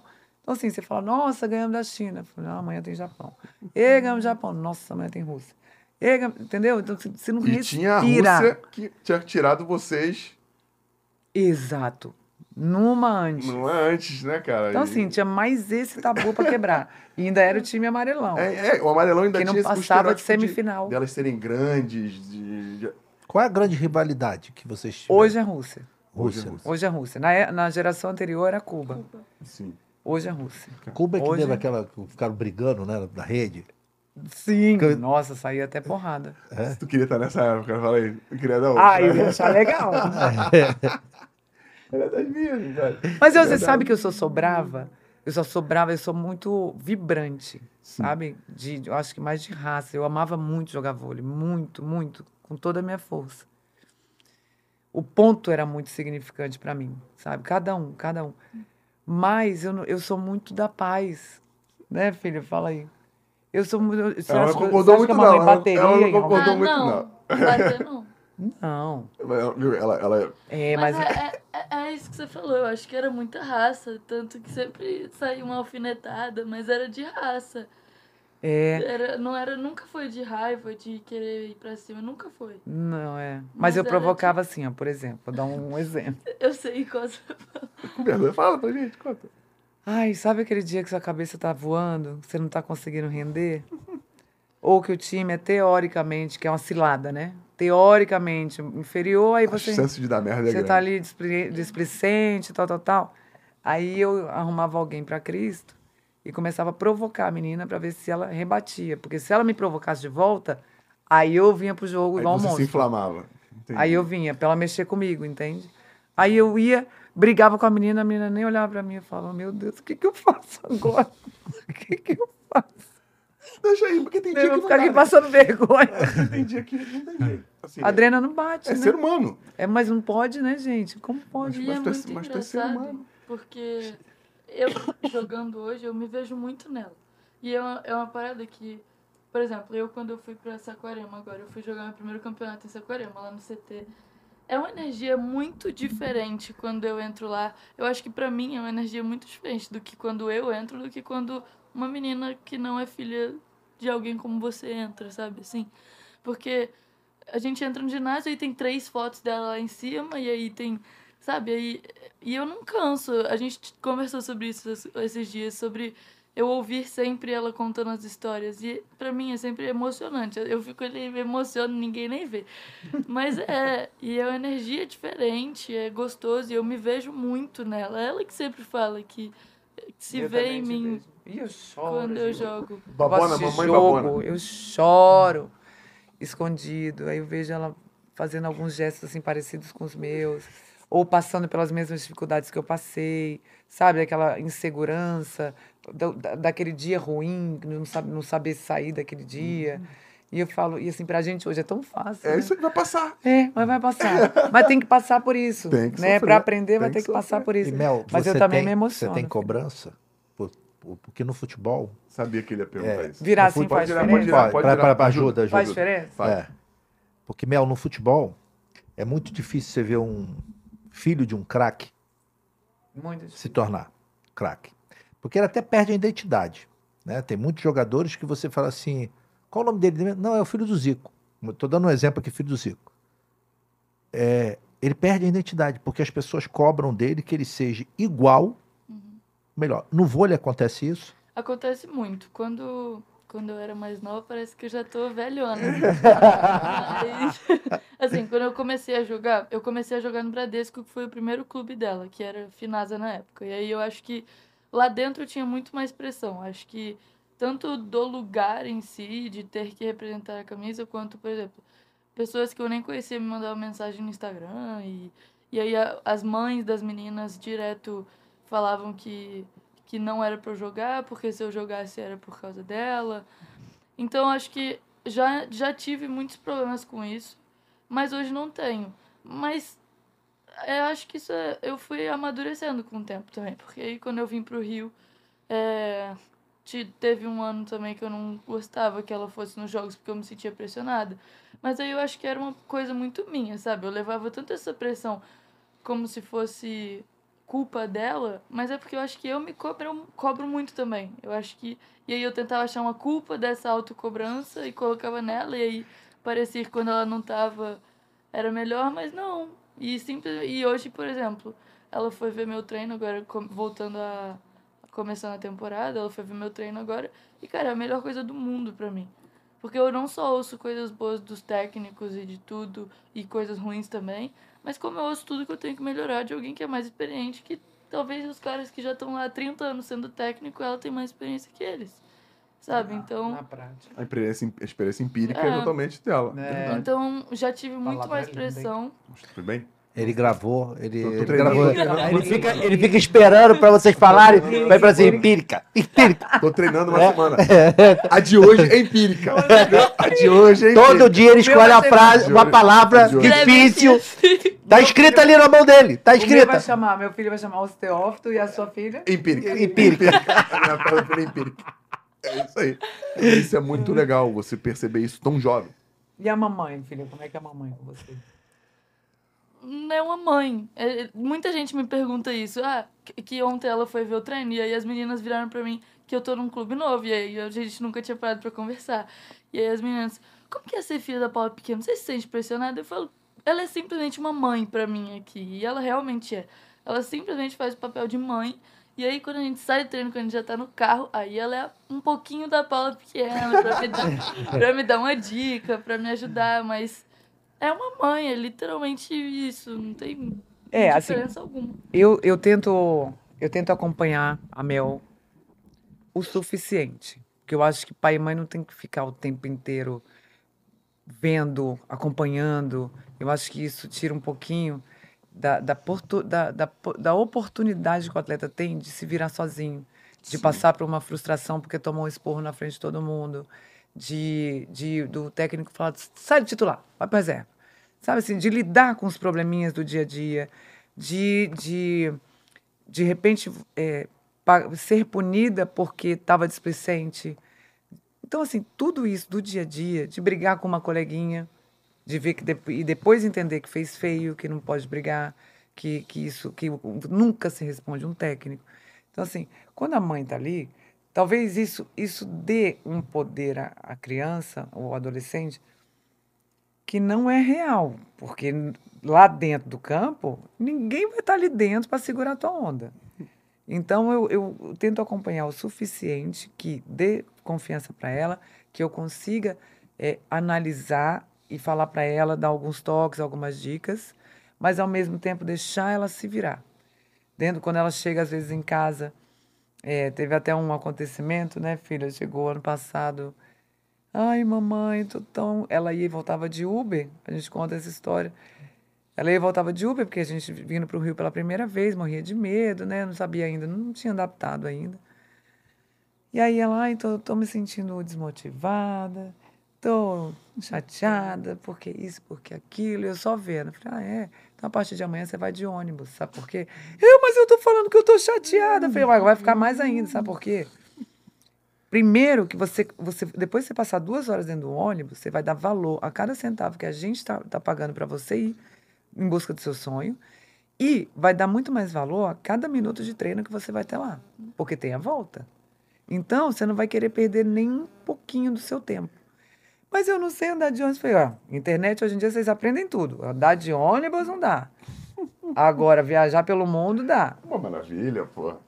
E aí acabou. É. Aí acabou que, acabou que ela assim, evoluiu muito, muito. Eu fui ver dois meses depois. Ela fez quase 20 pontos numa partida assim, iluminada, eu chorando, eu não acreditava, sabe? Porque no dia me doeu muito o coração ver minha filha indo de ônibus. Mas, gente, faz parte, não existe conforto. Não existe O zona foi o de grande conforto. psicólogo dela. Ah, aham, exatamente. Não, e é isso, sabe? O, tanto e se não esporte- melhorar, seja de bicicleta, que aí foi melhor. E se não melhorasse patinete. Literalmente do leme ao pontal. É isso. Verdade. E, vo- e- e ela, e ela treina nas, nas Laranjeiras hoje? Hoje, Isso. na- Hoje É Laranjeiras. longe. É longe pra caramba. É longe. Mas vai se virar. Vai ter que se virar.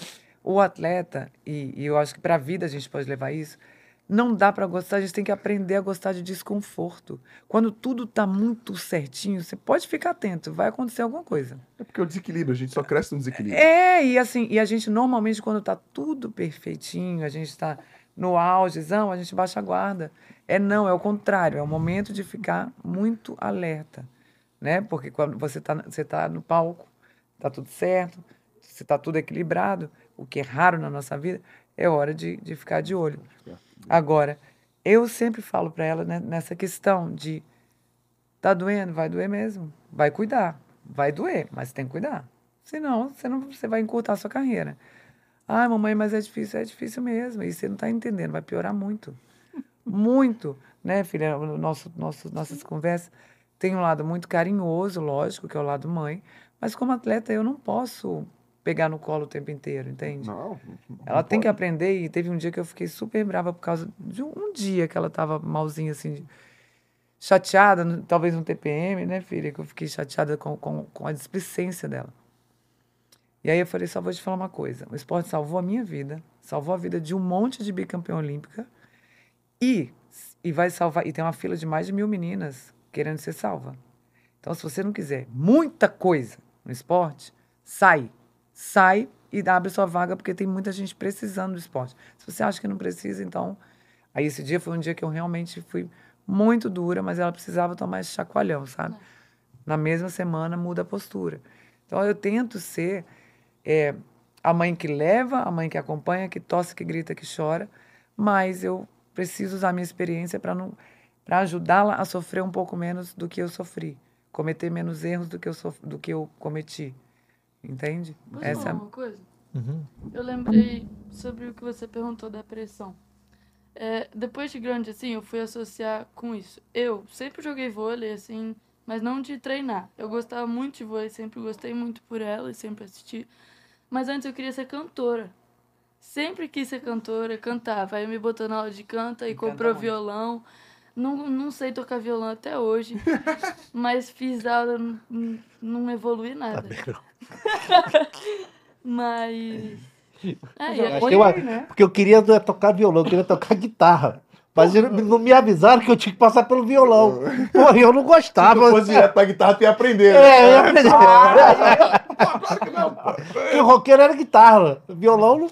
Por que que tu queria virar roqueiro?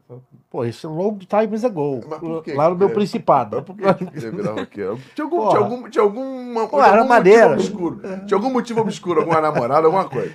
Pode continuar, por favor. E Mel. aí, eu queria ser cantora, e aí a gente foi pra Bauru. E aí, eu associei isso foi- tem pouco tempo, assim. Aí a mamãe tava machucada, e eu jogava vôlei na escola. Eu jogava vôlei e handball, os, os esportes dos meus pais. Agradava os dois, né? É, Não. Eu sempre falei pra eles que se eu não jogasse eh, vôlei, eu jogaria handball fácil. Fácil, eu sou bruta, eu ia derrubar todo mundo, machucar todo mundo. Fazer gol você não quer. Quer dizer, Não. tratorzão, tratorzão. Né? Vai acabou. fazer jiu-jitsu, gente. É, isso aí é verdade, genética boa. E aí, e aí eu, do nada, a gente voltando assim, ela tinha. Acho que eu, eu tava voltando do treino, assim, alguma coisa, ela me pegou. Comecei em prantos, do nada, quero jogar vôlei. Do nada, você lembra disso? Lembro. Na garagem de casa. É, e eu sempre apoiei. Meu, eu falei assim, mamãe, eu quero ser cantora. Fui lá, comprei violão, comprei microfone, bora, aula de canto. Mamãe, eu quero ser jogadora. É o bora papel, lá, né? tênis, É o papel, joelheira. né? E vambora, entendeu? Não tenho, eu, eu não vou, nunca, nunca forcei nem... Não, deixei ela sempre livre. Ela quis jogar, quer jogar. Agora, é isso. Esporte de alto rendimento, tem que querer... E você falou uma coisa que me, me deixou com a pulga atrás da orelha, porque você está ajudando a cuidar do emocional dela, encurtar os caminhos. E o teu? Porque hoje a gente fala muito de inteligência emocional, de saúde mental. Eu imagino que tenha sido difícil para você, como é para os atletas, até porque isso não era, não era tocado esse- nesse assunto. E muita gente sofreu com isso, sofre, principalmente no- nas lesões ou quando para. Sim. Porque foi o bandido que falou isso. Não, não foi o Anselmo, não. Que o atleta morre duas vezes. O atleta morre duas vezes, né? Uma vez quando Nossa. para e Quando outra vez para quando morre literalmente. É. E como é que foi cuidado? Quem cuidou da tua saúde emocional? Deus. Foi Deus, de verdade, assim, de verdade. Em primeiro lugar, eh, eu precisava muito resolver com a minha mãe.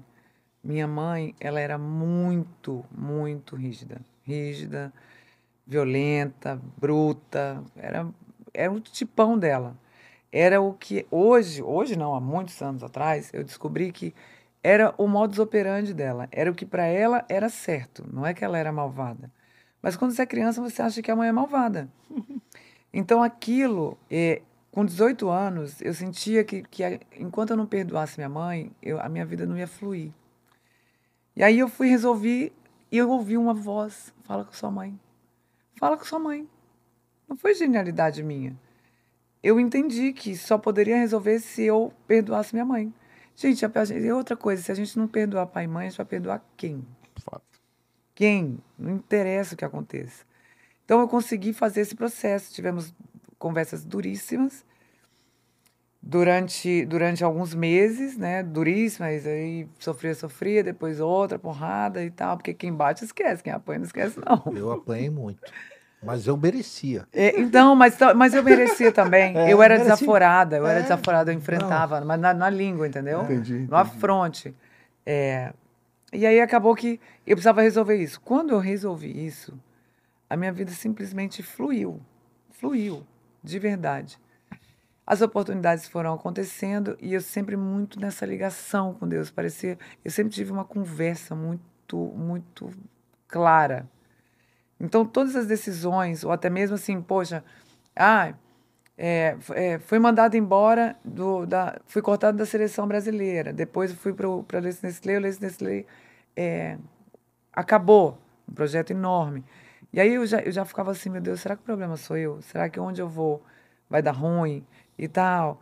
Então, sempre nesse, nessa conversa e autoanálise, muita autoanálise, muita, muita. E sempre eu comigo mesma e Deus. Nunca tive assim um mentor, sabe? Psicológico mesmo, aqui na Terra, que tivesse comigo o tempo inteiro. Claro que a gente tem amigos, conselho de pai, conselho de mãe e das pessoas que amam a gente, mas é diferente ser um, ter alguém para te te orientar com 15 anos em São Paulo, sozinha, Porra, muito louco. sabe? Toda descabeçada, não sabia nem o que estava Um acontecendo. monte de coisa ruim pra, pra acontecer, um monte de gente. De gente de caráter duvidoso pra te Aham. desencaminhar. Ao Até redor. porque ela é uma menina, Uma- sabendo que ela tá sozinha nesse universo todo, não só do esporte, Sim. mas da cidade, né? Você deve Sim, ter numa sofrido com isso. metrópole, Né? Metrópole muito, a É. maior do, do Brasil. maior né? do- da América América Latina. Latina. Poxa, e por isso, porque a gente fala muito hoje de saúde, saúde emocional. E, sei lá, tu tem alguma coisa pra falar para as meninas que estão começando, que querem jogar, que precisam sair de casa cedo, Uhum. fazer essa escolha, mesmo sendo hoje menos, menos frequente, até porque as- hoje as cidades, né? Uhum. Às vezes em Brasília hoje pode ter um time tão legal quanto o Osasco seria e você não precisa sair de- da tua cidade para ir para Osasco. Você Sim. pode jogar ali. Acho que a tecnologia hoje, né, fez com que algumas coisas acontecessem e no, e no esporte principalmente. Hoje no esporte todo mundo vê tudo, né? Internet, Tudo. todo mundo vê tudo. Inclusive, a gente só tem a carreira limpa porque não tinha celular.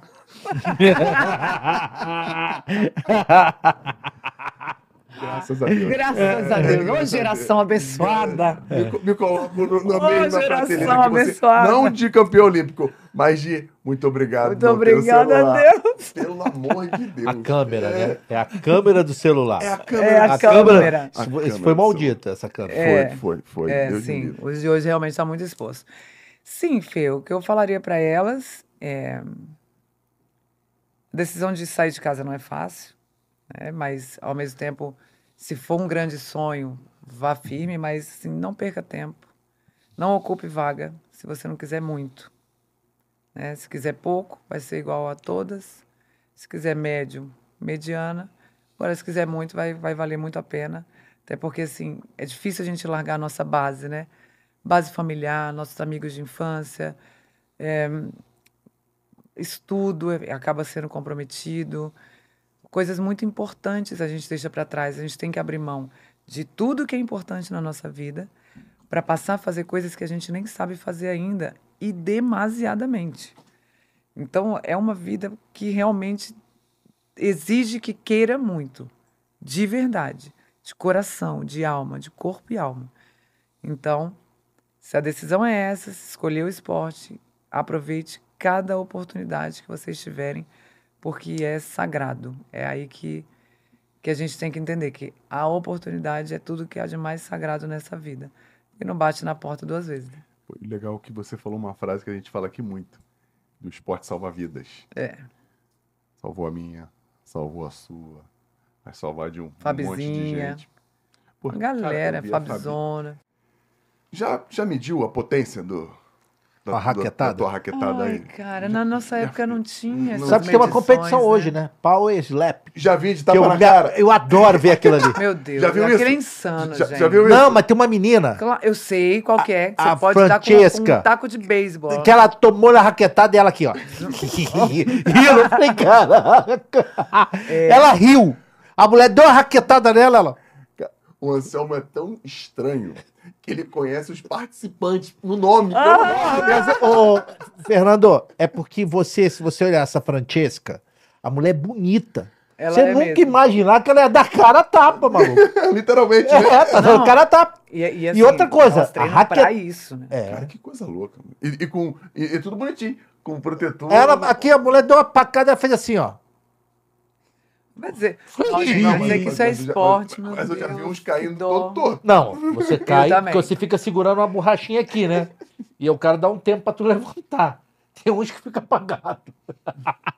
Meu Deus. Porque você Mas sabe- não era essa a intenção, tá? É, é, porque assim, eu, eu, eu. Você tem um nervinho aqui que se você deslocar aqui, você desliga.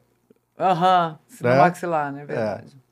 Não, Não, olha, tem, foi não só um surto do, do banheiro mesmo. Bom, não, não tinha essa. Não tinha essa. Não tinha essa intenção, não. Não, não, fica tranquilo, mas tem essa. essa vocês conseguem. Essa me- medição, não, tinha. lembro. Juro Não que eu tinha. não lembro. Você era que batia mais forte. Talvez uma das. Uma todo das. mundo, a galera. Não, fora que o nosso preparador físico, Zé Elias, ele sempre foi um cara fantástico. O cara é o nosso guru. Eu, eu acredito a ele muito da minha carreira, porque físico ele me deixava um monstro. Um monstro. E ele fazia trabalho individualizado, além de fazer todos os. é, vários trabalhos, claro, de- da equipe, mas os trabalhos físicos eram individualizados, era de acordo com as limitações ou necessidades.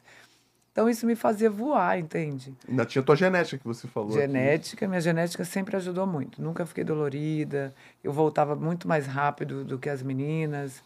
Sei lá, acho que era gin. É, a gente. Genética. Acho que Genética. era genética. Genética. Pô, a garota tá pegando com o Patrick a piada Muito ruim, cara. Mas bom. essa, essa foi boa, essa foi boa. Agora, Paula, você já acompanhou os treinos da tua filha. Tem alguma diferença da tua geração para a geração dela em termos de trabalho? Em termos de trabalho, eu acho que são filosofias diferentes, né? Varia muito, realmente. Mas, por exemplo, o último treino que eu vi não muda muito. Não muda muito. Eu achei dinâmico, eu achei é, que tem, tem alguns exercícios que parecem bobos, mas são extremamente necessários.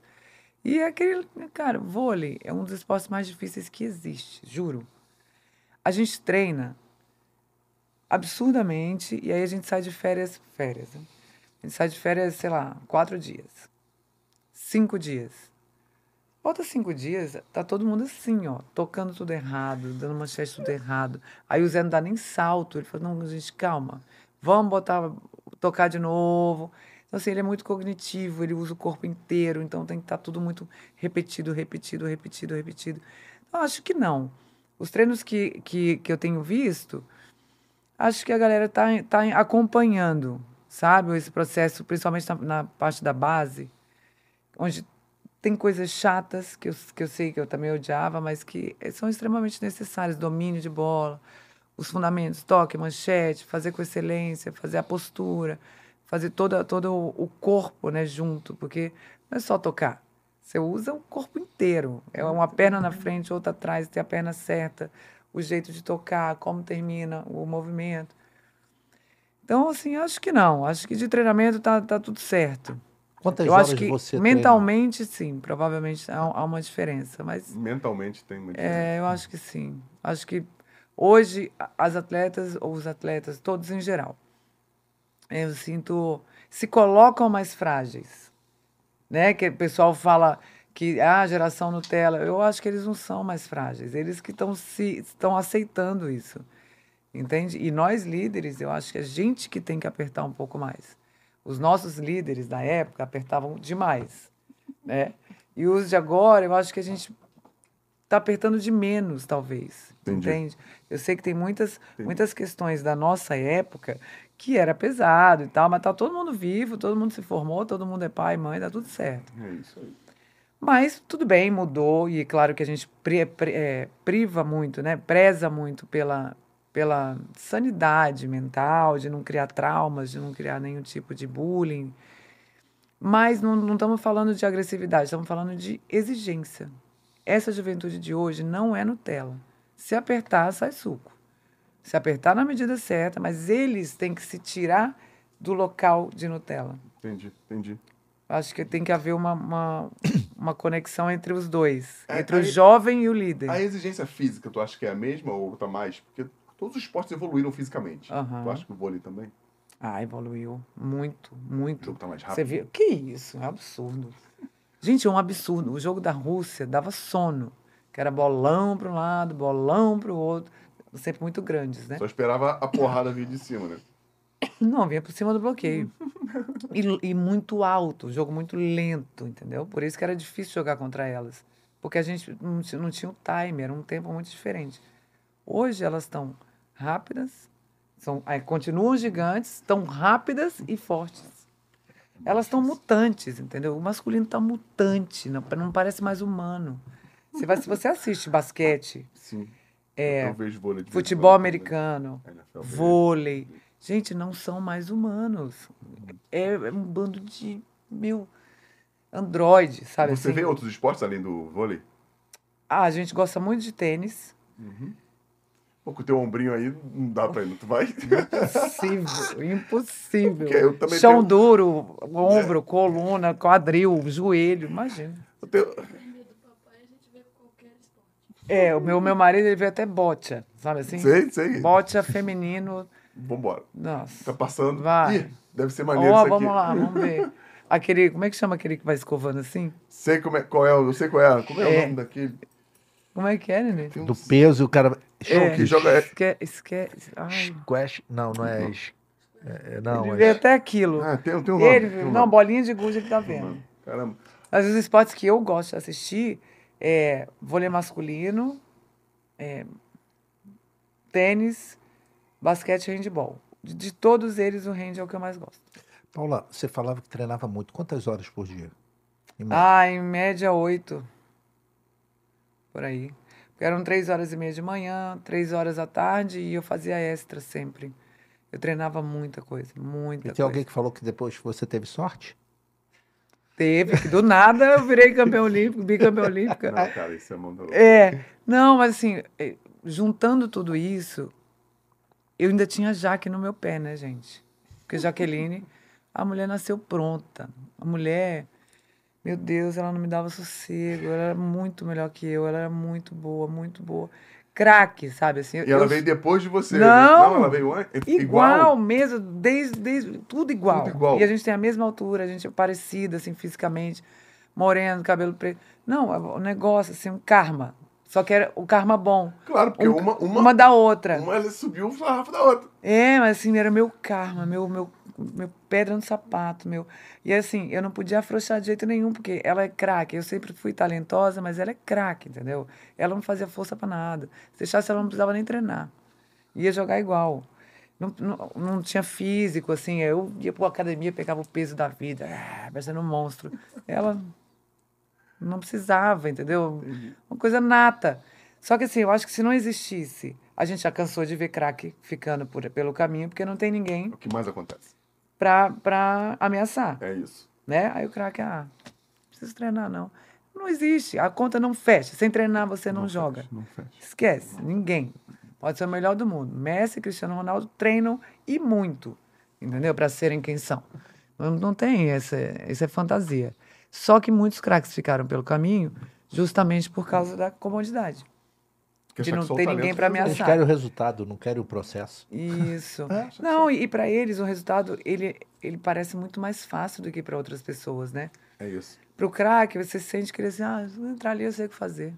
A gente não, a gente fica se tremendo. Mas Isso quando o nível não- começa a subir, o sarrafo começa a subir, se ele não treinar também, ele fica. Ele fica, ele fica. Eu sempre cansei de dizer que talento vence.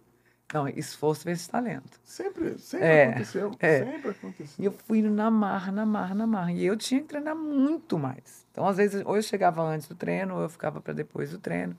Eu tinha sempre que treinar mais, porque eu tinha as minhas limitações. E antes eu não passava. Eu era ponteira falsa. quando eu estava na rede, é, as meninas me deixavam só colinha. E elas que passavam. Só que eu falei, não, cara, eu tô incompleta, eu preciso passar.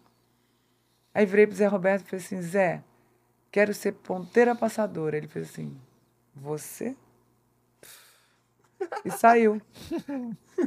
Eu fiquei olhando para a costela dele assim, ó. Hein, hein, hein, hein, hein. Só andando. Eu falei assim, obrigada. Filho, da- Obrigada. tudo que, Agora, mas ele sabia.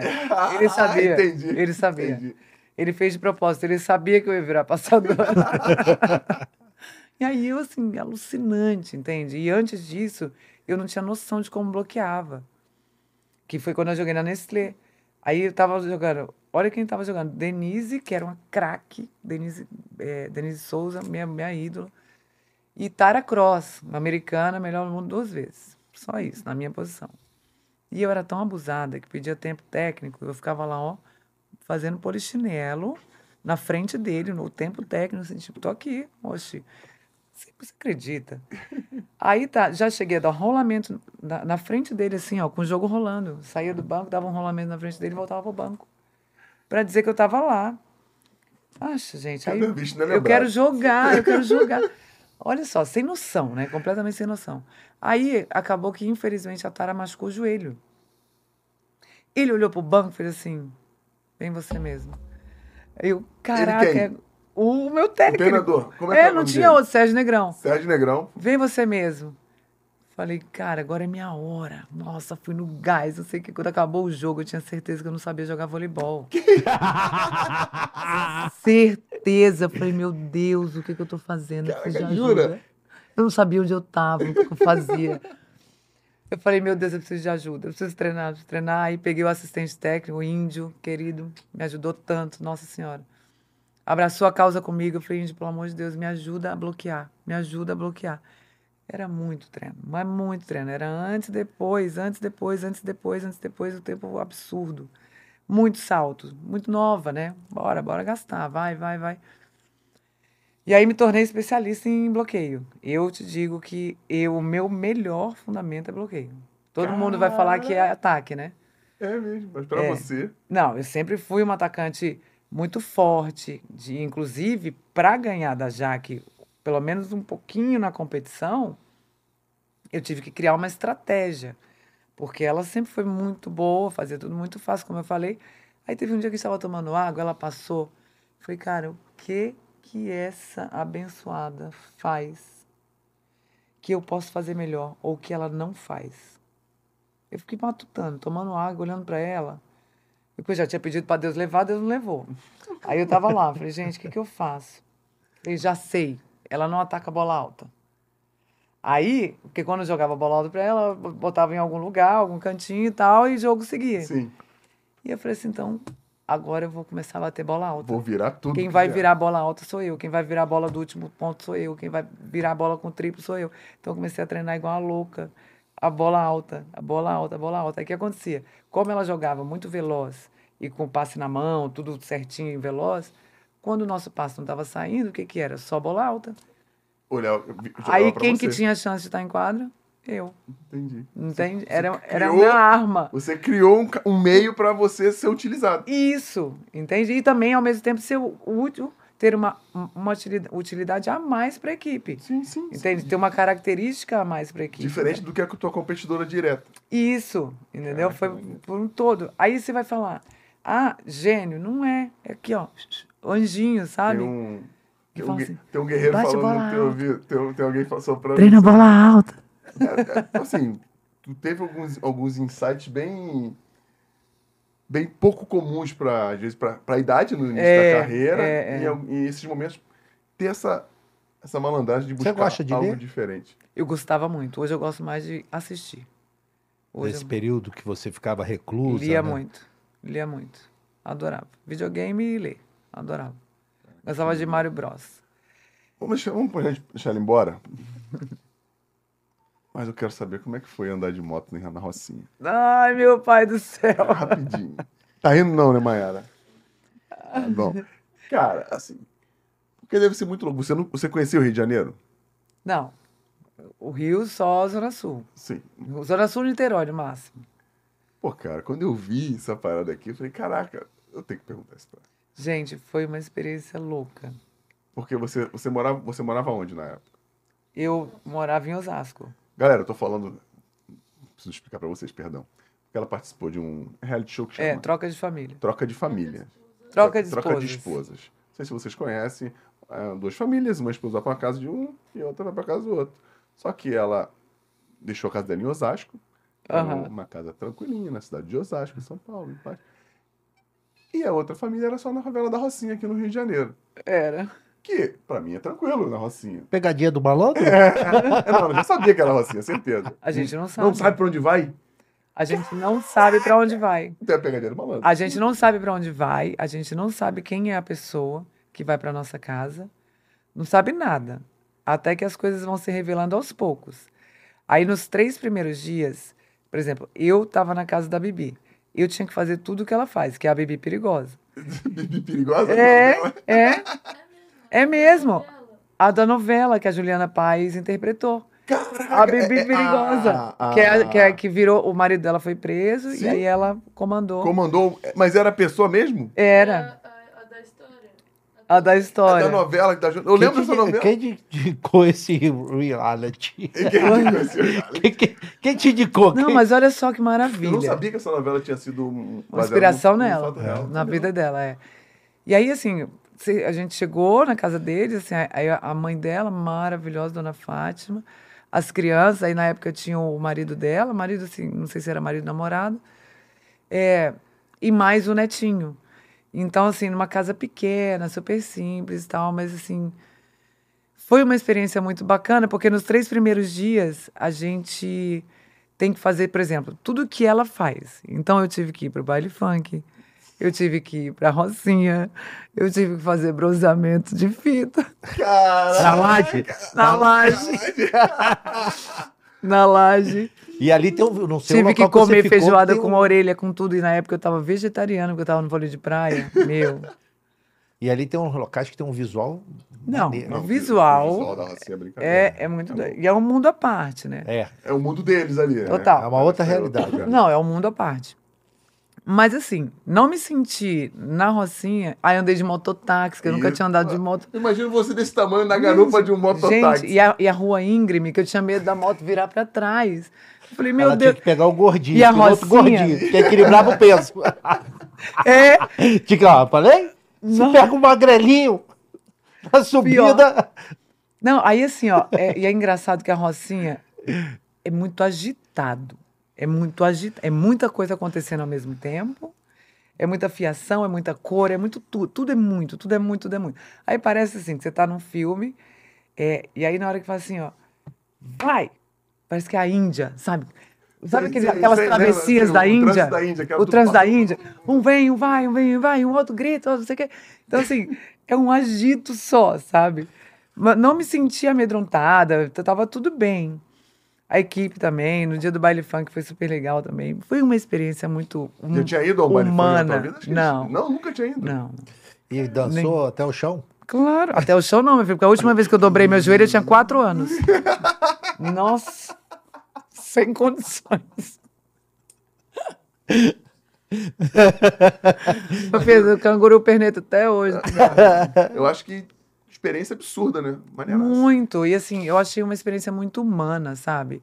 E aí ela, tadinha, em contrapa- contrapartida, tinha que comer comida vegetariana, malhar, fazer, pegar peso, bastante peso, jogar vôlei de praia. Você imagina, quebrou as unhas, tadinho. Foi uma coisa. Aí, fazer churrasco lá em casa, que eu adoro, a gente faz muito. Fazer churrasco, fazer samba, que tem instrumento, tem tudo. É, juntou três, quatro gatos pingados, já, já rola um samba. É assim, lá em casa todo mundo é muito musical, né? A gente canta também, é Mel canta. cantora, Eu canto também, Mel canta. Então, assim, já é a farra garantida. Então, ela tinha que fazer tudo isso. E aí, depois, a gente ia dando é, o nosso toque na casa. Depois desses três dias. É uma semana, né? Sim. E aí a gente vai falando o que, que poderia ser legal. Então eu botei todo mundo para almoçar junto, porque a gente almoça junto todos os dias. Eles nunca tinham comido juntos na vida, nem no mesmo local. É cada um por si mesmo, entende? E isso foi muito legal, deixar alguns. O, o, o, o sobrinho dela ele, eu não queria tanto lembrar o nome, mas me fugiu o nome agora. Me perdoa, amor, eu amei vocês e amo, tá? É, ele era muito intro- introspectivo e tal, e vivia no, no videogame. Quando ele saiu do quarto, que eu dei a faixinha, pronto. Ele parece que desabrochou assim da daquela timidez, sabe? Queria ir no mercado comigo, onde eu fosse ele queria ir comigo, botou a faixinha. A gente foi jogar vôlei. Então assim, muito le- a menina ficou virou vegetariana. A dona Fátima foi assistir um treino meu depois. É, não, assim, muito muito legal. E eu conheci a Bibi, amei também. Foi uma experiência muito humana, sabe? Muito muito legal de eles poderem viver novas experiências e eu poder viver uma realidade diferente da minha, né? E aí é bom que a gente continua com o pé cravadinho no chão, sabendo que que o buraco é muito mais embaixo e pensando sempre que nós somos todos iguais no fim das contas, que a gente vem do mesmo lugar, vai para o mesmo lugar, né?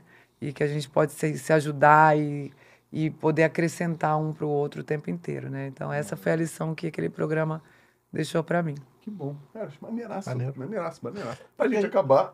Vai Vamos acabar? Que- Vai acabar? Eu não queria, mas tem. Eu tô com a lista de 35 negócios aqui. Eu não- Tu nem, falou, fala os títulos dela aí. Não, eu vou falar, mas eu. Calma aí, vamos. vamos... Então, mano, fala dos títulos. Tá bom, vou falar. Fala Antes de acabar. Ah, Só títulos com para não acabar, porque. Briga aí, que eu vou falar. Não,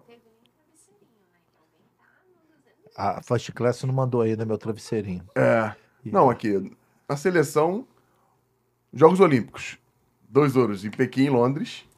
Uma prata no, no Japão em 2006 no Campeonato Mundial, não é isso? Aham. Prata na Copa do Mundo 2003. E ela tinha 21 anos, se não me engano. Prata na Copa do Mundo 2007. Ouro no Grand Prix, no Grand Prix, Grand Prix, Grand Prix. Grand Prix Sendai 2005, Yokohama 2008, prata Nimbo, Nimbo 2010, Nimbo 2012, prata também, Copa dos Campeões, prata no Japão, Jogos Pan-Americanos, ouro em Guadalajara 11, prata no Rio de Janeiro 7, tô ficando sem, sem saliva, é, competidor de, é, em Osasco, né? Salopas Cup, Fortaleza 2002, ouro são Paulo 2005 na Salompas Cup. Ouro em São Paulo 2008 Salompas Cup. Caraca, Vôlei Futuro. Torneio Top Vôlei. Camp... Prata em 2010 na Basi... Basileia. Caramba, maneiro. Acabou. Pô, eu tinha uma pergunta, mas aí tá no nome dela. Eu ia perguntar por que, que é Paula Pequeno, se ela é grandona. É o nome. Mas tá no nome. É a ironia do destino. né? É? É. É por isso que eu falei, não a pena. Eu ia perguntar por que Paula Pequeno? Mas tá no nome, Não, aí eu não, perdi a uma- e tem- pergunta. E tem um. Uma Guarda. Uma carambada de Guarda eu não pra- parte isso, não. falar isso, não. Paula, pra gente terminar, tem três perguntas praxe do Storycast. Deixa eu Bom. só falar uma coisinha do, do currículo. Hum, Não, tô brincando, claro. Outro dia eu fui dar uma entrevista e fazia muito tempo que não falavam o meu currículo. Sempre bicampeã olímpica, bicampeã olímpica, bicampeã olímpica. E aí foi falando, e eu fui ouvindo prata, prata, prata, ouro, prata, prata, prata, ouro, prata. Ele falou assim, Paulo, o que, que você tem a falar sobre o seu currículo, sobre a sua vida? Qual a mensagem que você deixa? E isso me, me tocou muito, assim, me emocionou na hora, porque eu falei, gente, eu não me dei conta de quantos nãos eu recebi. Quantas pratas eu, eu recebi, quantas pratas eu tive que engolir em busca do ouro, e quantas vezes eu não consegui e não desisti e a gente conseguiu. Então, assim, eu queria deixar uma mensagem para a juventude, principalmente, maravilha. que é tão imediatista, que quer tudo para ontem, calma, cada coisa no seu lugar. O, a vitória, ela emociona, mas o que ensina mesmo é a derrota. Então, o não, ele vai te ensinar muito mais do que o sim, tá? Calma, tenha paciência. Você vai conseguir, mas no tempo certo e com muito esforço, claro. Maravilha. Toma essa. Toma na palhaça. Toma na, na palhaça, Fernandão, pra tu ficar esperto. Deixa eu só falar um negócio que eu não falei, gente. É... Esse episódio é um, oferece, um oferecimento, né, Mayara? First Class, Mega Shopping, VS Atelier, conteúdo visual. É... Tem umas perguntas da galera que eu não vou fazer. Nossos seguidores hoje não querem saber, vão saber da próxima vez. Tá bom, gente? E. Ápice. Vai ficar mais As caro. três perguntas. Qual foi o momento mais difícil? 2004, quando eu perdi Atenas. E o mais feliz? Pode ser da sua vida. Quando minha filha nasceu. Ih, tá com moral, hein, Bel? Tá bem vermelha, coitado. Existe uma frase ou uma palavra que descreva algum sentimento ou quem é você que você colocaria numa camisa para inspirar as pessoas que te acompanham, que te admiram, que te amam?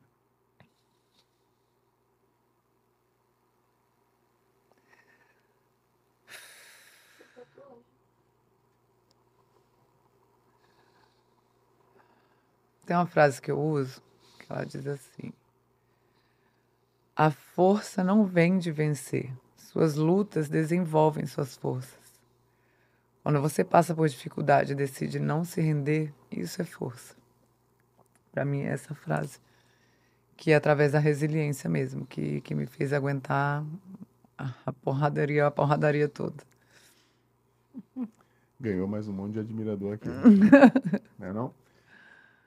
Então eu, por mim, ficava mais meia hora, mas galera, eu quero agora pedir a Paula, porque a Paula solta pipa, toca piano, Toca pandeiro. toca pandeiro, faz churrasco, assovia, chupa cana. Tem um gin. E dá, dá uma raquetada. estranho. Fala Ela- não, pô. É, do Gin. Qual é o Gin dela? Não, é pra ela falar agora. Fala o que, que tu tá fazendo, o que, que tu vai fazer, o que, que tem. Chama a galera pra conhecer tudo que puder sobre você agora. Não, primeiro, um arrependimento incrível de não ter trazido. Foi, um- foi uma bobeira que eu dei, porque tava tudo prontinho dentro da sacolinha para trazer para vocês. Quase não deixamos ela entrar aqui sem o É, então, pois Eu é, mas, sabia. mas é, a gente acabou de lançar um gin premium. Ele tem elementos da minha carreira. Vocês vão ver que subliminarmente tem cada pedacinho da minha carreira.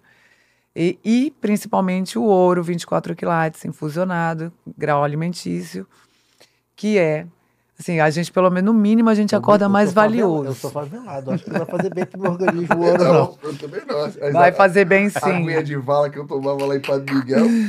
meu, meu, meus bichinhos, meus bichinhos. E vai falar, o que que tá acontecendo, gente? A gente tá acostumado com chapeado, não tem ouro. dessa, não. Eu quero.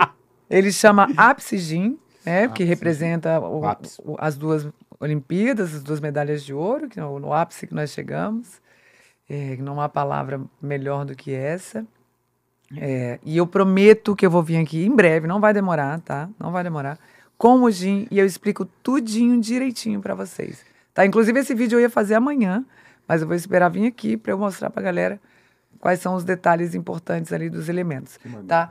Mas de qualquer maneira, entrego em todo o Brasil e é só clicar no Ápice Gin Instagram, no arroba Ápice Gin, no, no, na bio tem o linkzinho, a nossa equipe vai atender, manda para todo o Brasil e Rio de Janeiro, Barra, Recreio, Zona Sul, no mesmo dia, rapidão. Amanhã sextou, hein? Ó, gostei. E como é que se escreve ápice gin? Só pra gente. É ápice mesmo, da forma Ápice simples. Gin. Perfeito, galera. Ápice gin. E o Instagram? Como é que, como é que a galera te encontra no Instagram? Arroba Paula Pequeno. Paula Pequeno. Só. E aí o, o Ápice Gin, arroba é, Ápice Gin. E a nossa empresa de eventos, Isso. Life, MKT e eventos, tá? A nossa empresa está fazendo eventos gigamentos.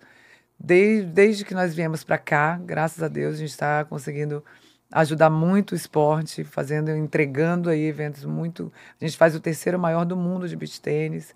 A gente faz o circuito estadual de, de beach tênis, que é o classificatório para a Copa das Federações. Então é um trabalho muito sério. E só que a gente vai entrar com a parte boa esse ano, que a Life vai trazer o quê? Festa! Vai começar a fazer festa. Muitas Não, festas. é, é, é, Que dificuldade. festas. é, é um ser humano que não gosta de festa, já percebemos isso. né? Vambora, vai ser Life, Ápice Gin e a nossa alegria, a nossa energia em festas, ó, top. Só top. E a gente Maravilha. vai anunciar. Maravilha. Qual o E- Instagram mas da Mel? Não, é, vou falar só pra perguntar um negócio a ela aqui. E o. Caraca, maluco, tirou o meu Com a raciocínio. Mel? É... Folhas. é mais uma coisa sua que você estava fazendo. Pra a palestra? contratar, palestra? Isso. contratar para as palestras. Fala aí. Para contratar a palestra, é só é, chamar a galera da Life, tá? No nosso link lá, na- no arroba Life MKT Eventos, também na nossa bio, vai ter o contato direto da equipe. E aí, dali pra frente, a gente se vê já em breve. Maravilha. E pra encontrar você nas redes sociais, bandido? Anselmo Paiva Vida Mansa. É esse aí. As melhores indicações de livros que você vai encontrar. Vulgo na internet. bandido. Vulgo bandido. Um, um atirador mais ou menos tá, tá Quer cheio. testar? Ele é o, ele é o Magno, lembra do Magno mesmo? Aham, ele, não. Ele, ele- ele é o O ele é o Magno. Magno de Vila dos Ela já sabe. Ele é o Magno de Vila Ela teve tepra, então já sabe a idade. Ela sabe. Quem teve tepra sabe a idade. Não, eu só conheço o Capitão América, gente. Viu? Pra encontrar a Maiara, como é que é, Anselmo? Eu, Maiara Reis, B, com W. O nome dela não tem. W não, com Y, não, caralho. Desculpa. Com Y. Com Y. Galera, pra encontrar o Patrick que não tá aqui, E ó, ela tá querendo ser achada. ela tá querendo ser achada porque abriu o Instagram. É, arroba Patrick Visual no Instagram. Arroba, arroba Patrick, arroba Patrick Liberado. conteúdo visual. Arroba conteúdo visual. A empresa do Patrick de audiovisual. Hoje tá legal aqui, você percebeu, né? E, Isso arroba- porque ela trouxe o Di. Se traz o Di. Se É trouxesse o Gin, arroba Verdade. Liberado. No Instagram também vai lá que o Patrick tem ótimo. Arroba Carlos Iberê, que não tem aparecido, mas está fazendo o trabalho dele Ele tá da se recuperando, ele possível tá se recuperando, de casa. né? Tá, tá? se recuperando o Botafogo do. deixou o Iberê muito abalado. A saída de Adrielson. E a derrota e- pro Boa Vista. Essa porra. E pra encontrar o Storycast, galera, é arroba Storycast, onde você for, S-T-O-R-I-C-A-S-T. O Storycast tá lá pra te contar histórias. O que que tá me olhando, Mara? Tá bom. O meu dela, calma aí. Histórias tão legais quanto a da Paula, que é um exemplo como atleta, e hoje a gente viu que também é exemplo como ser humano pra gente, porque passar por tanta coisa tem que ser muito sinistro pra chegar. Parabéns pela Obrigada. história, que é o que a gente mais preza aqui. O nome não é Storycast à toa. E pra me encontrar é Fernandal04 Oficial no Instagram. Tá lá, tem um monte de coisa legal. Já somos 10 mil. Já Ridículo, Olha. ridículo. somos essa 10 mil. Orgânico, não vou falar mais. Ah, não. Não precisa comprar. E Não precisa comprar. para encontrar nossa querida futura craque da seleção brasileira, Mel. Amém. Como é que te encontra, Mel? Mel Mel Folhas. É isso mesmo. Mel, não são mil folhas, tá bom? Não faça piada Mel com o nome da Mel. Folhas. É Mel Folhas. Por favor, vá lá no Instagram. Mel Folhas é a nova craque do, do Fluminense. Ela saiu do Flamengo e foi pro Fluminense. É, não- Entregou, entregou. Mas, galera, obrigado. Muito obrigado, Paula Mel. Eu que agradeço. Obrigado pelo tempo de vocês. Maravilhoso ter vocês aqui. E, infelizmente, temos que ir.